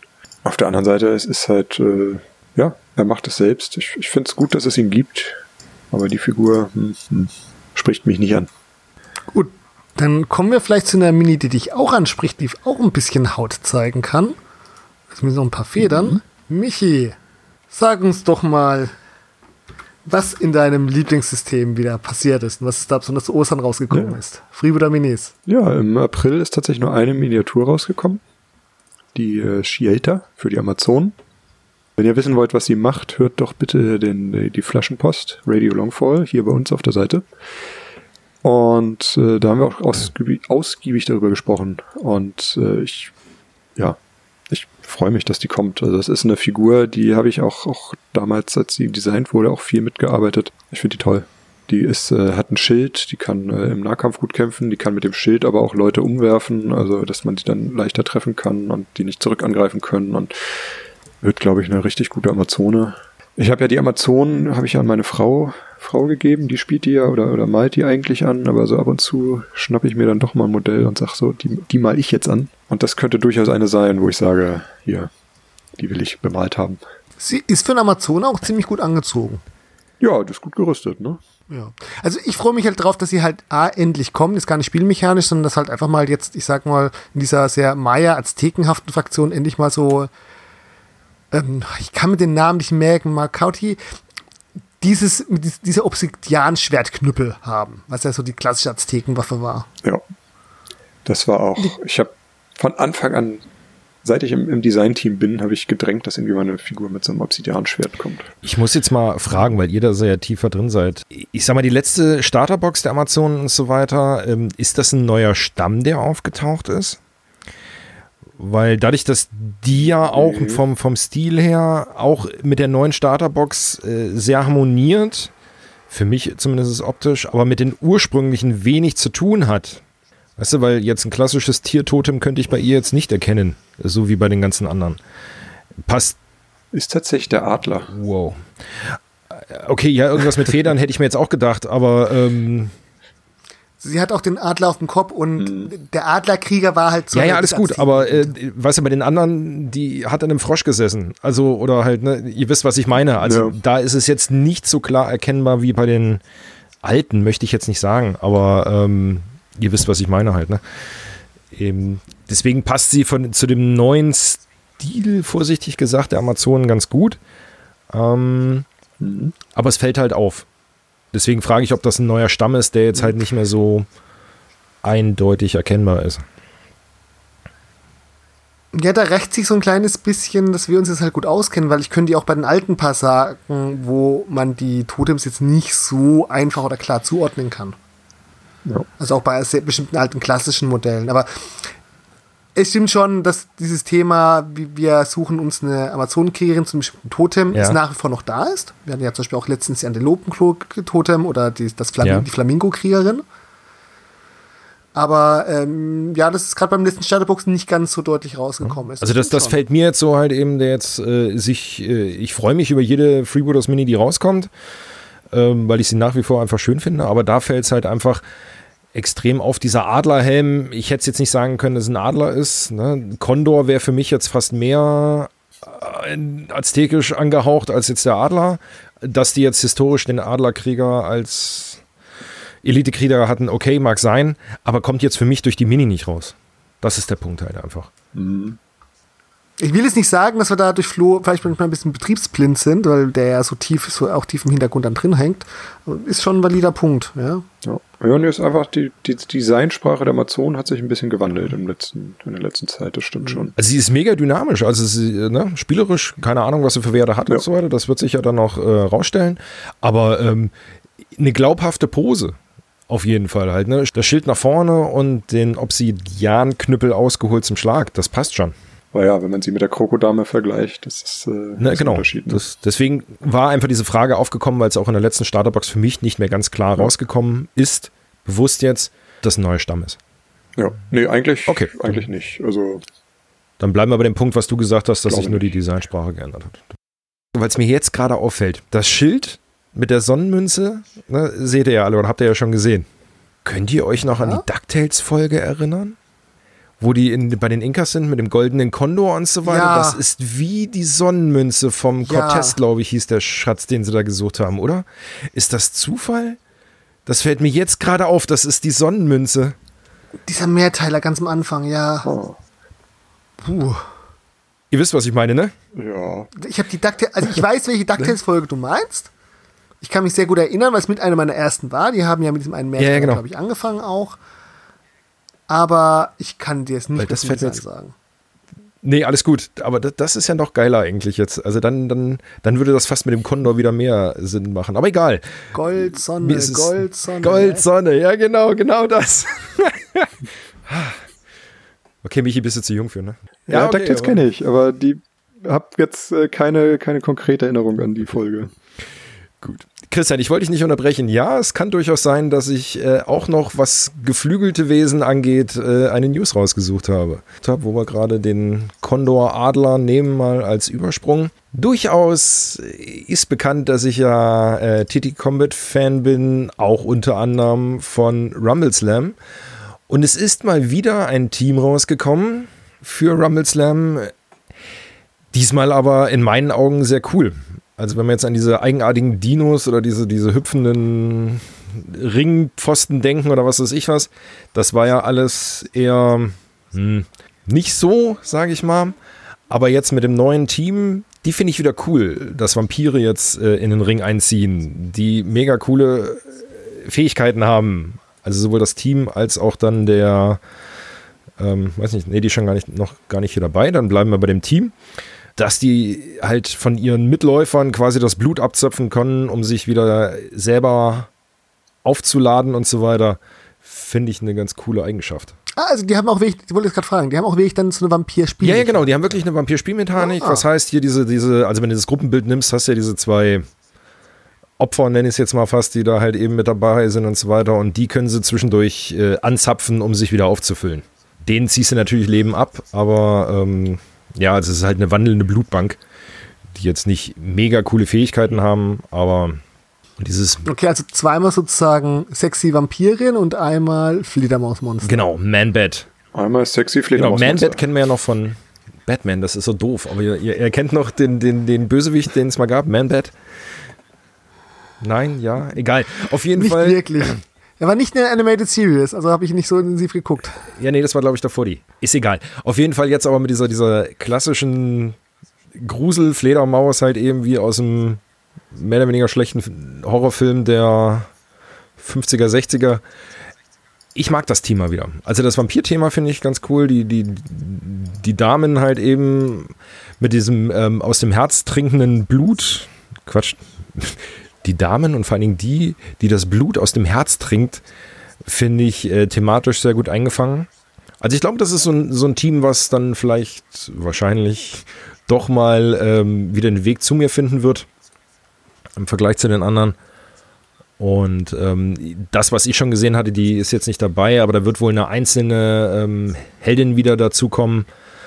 Ähm, die hat dann auch nochmal passende Fähigkeiten, dann, um das gesamte Team zu unterstützen, also als Superstar. Ah, also das ist sozusagen, sind die normalen vom Stall und dann hast, kommt nochmal ein extra Superstar. Genau, genau, dazu. genau, genau, genau. Wie schon gesagt, Rumble Slam kenne ich immer nur aus deinen Blogs, Ja, weil mich Wrestling einfach so wenig reizt. Ja, ist vollkommen okay, wobei das Spiel ja noch, äh, noch ein Stück weit was mit Wrestling zu tun hat. Wobei ich, was ich auch gerade sehe, nee. das ist wieder, das mag ich so an diesem Spiel, diese schönen Details. Die, die blonde Vampirin hat ja zum Beispiel einen Holzpflock als äh, Haarnadel. Das ist so das, was Okay. ich mag. Ja. Das, das ist so diese, diese verkappte Ironie. Ah, guck mal, äh, wenn ihr mal runterscrollt, ist doch die, die ähm, Vampirin dabei, noch die mit den Sonderfähigkeiten der Superstar. Die ist ein bisschen weiter unten. Minerva heißt sie. Gefunden? Ja, genau. Fledermäusen. Also das ist der passende Superstar. Und ähm, ich glaube, das wird ganz cool. Also und ich mag halt die Minis. So, fertig. Oh, die Minis sehen gut aus. Mich hat halt der Ansatz des Spiels bisher nicht so fasziniert, aber ich, die wirken, ja, sprechen mich schon an. Kann ich nicht anders sagen. Ich finde die Flügel von Manbat sind sehr geil bemalt. Ja, mit diesem ich, oberen Giraffenmuster. Ich weiß gar nicht, wie man das anders nennen soll, aber ne, Ja. Ja, ne, oben dieses Muster und dann unten so dieses dunkle. Also das wirkt halt auch durchscheinend. Ne? Das ist ja bei so Flügeln oft so das ja, Problem. ist richtig. Okay, aber die, ähm, der Superstar, das ist schon eine ganz schön beefige Wrestlerin. Die hat Knöpf, ja. Ja. Da glaubt der, der nimmt man den Spinebreaker ab. Ja. Und wie gesagt, also die, die, die gehören halt in, den- in das neueste Casino. Frag mich gerade nicht, wie es heißt. Irgendwas mit dem Turm oben. Also das ist dieses Symbol mit diesem regenbogenfarbenen Turm und so weiter. Und die sind halt schön wieder aufeinander abgestimmt, dass sie halt eben die Fähigkeiten von dem Team nutzen kann, als auch andersrum. Also das, das machen sie ja in letzter Zeit häufiger, dass sie ein neues Team rausbringen und einen passenden Superstar und dass die wirklich aufeinander abgestimmt sind. Und das ist hier auch wieder der Fall mit den Fähigkeiten, mit diesen Blutmarkern, die gelegt werden können. Und Minerva kann, glaube ich, sogar noch eine Stufe drauflegen. Die kann jedem Wrestler, egal ob Freund oder Feind, einen Blutmarker drauflegen. Was heißt, du kannst jeden Wrestler als Blutbank nutzen. Ist wieder Potenzial mit drin. Ja, okay. Und das ist halt dieser typische, was ich auch in meinen Blogs immer schreibe, da geht es wieder ein bisschen tiefer rein. Es ist natürlich nicht dieses, wir prügeln aufeinander rein, sondern du kannst halt wirklich so weit taktieren, dass du halt im richtigen Moment diesen, diesen Crowdpleaser startest, um halt diese Blutbank äh, zu nutzen und so weiter. Man kann da schon ein bisschen taktisch spielen oder es geht dann doch tiefer rein, als jetzt mancher nur von außen halt eben sieht. Also wenn du sagst, du kennst jetzt äh, Rummelsland nur aus meinen Blogs, ähm, ist natürlich immer schwierig, alles zu beschreiben. Aber wenn man es mal gespielt hat, merkt man dann doch, ah, okay, guck mal, da geht es noch ein bisschen weiter rein als gedacht. Ja, sehr schön. Würde ich auch gerne auf der High Note schließen und nicht noch bringen, dass ich mich jetzt über das Zwergengelände von TT Combat aufrege.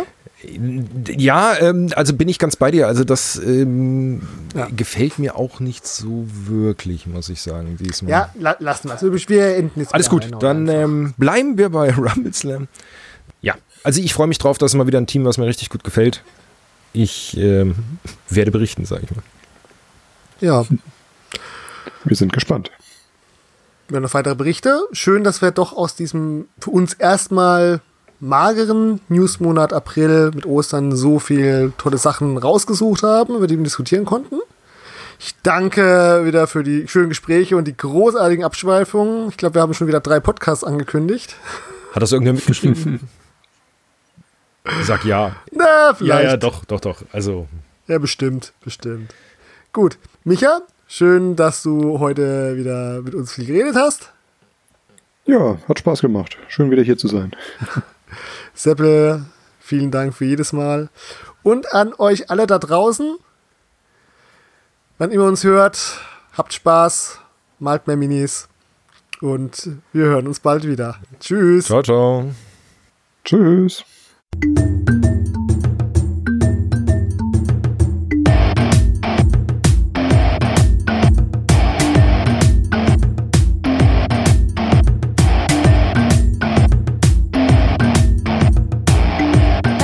Magabotato, ein unabhängiges und kostenloses Projekt von Fans für Fans unseres gemeinsamen Hobbys.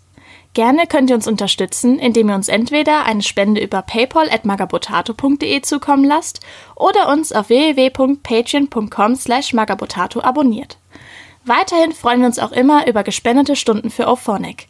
Den Button hierfür findet ihr auf unserer Website www.magabotato.de. Vielen Dank fürs Hören und bis bald!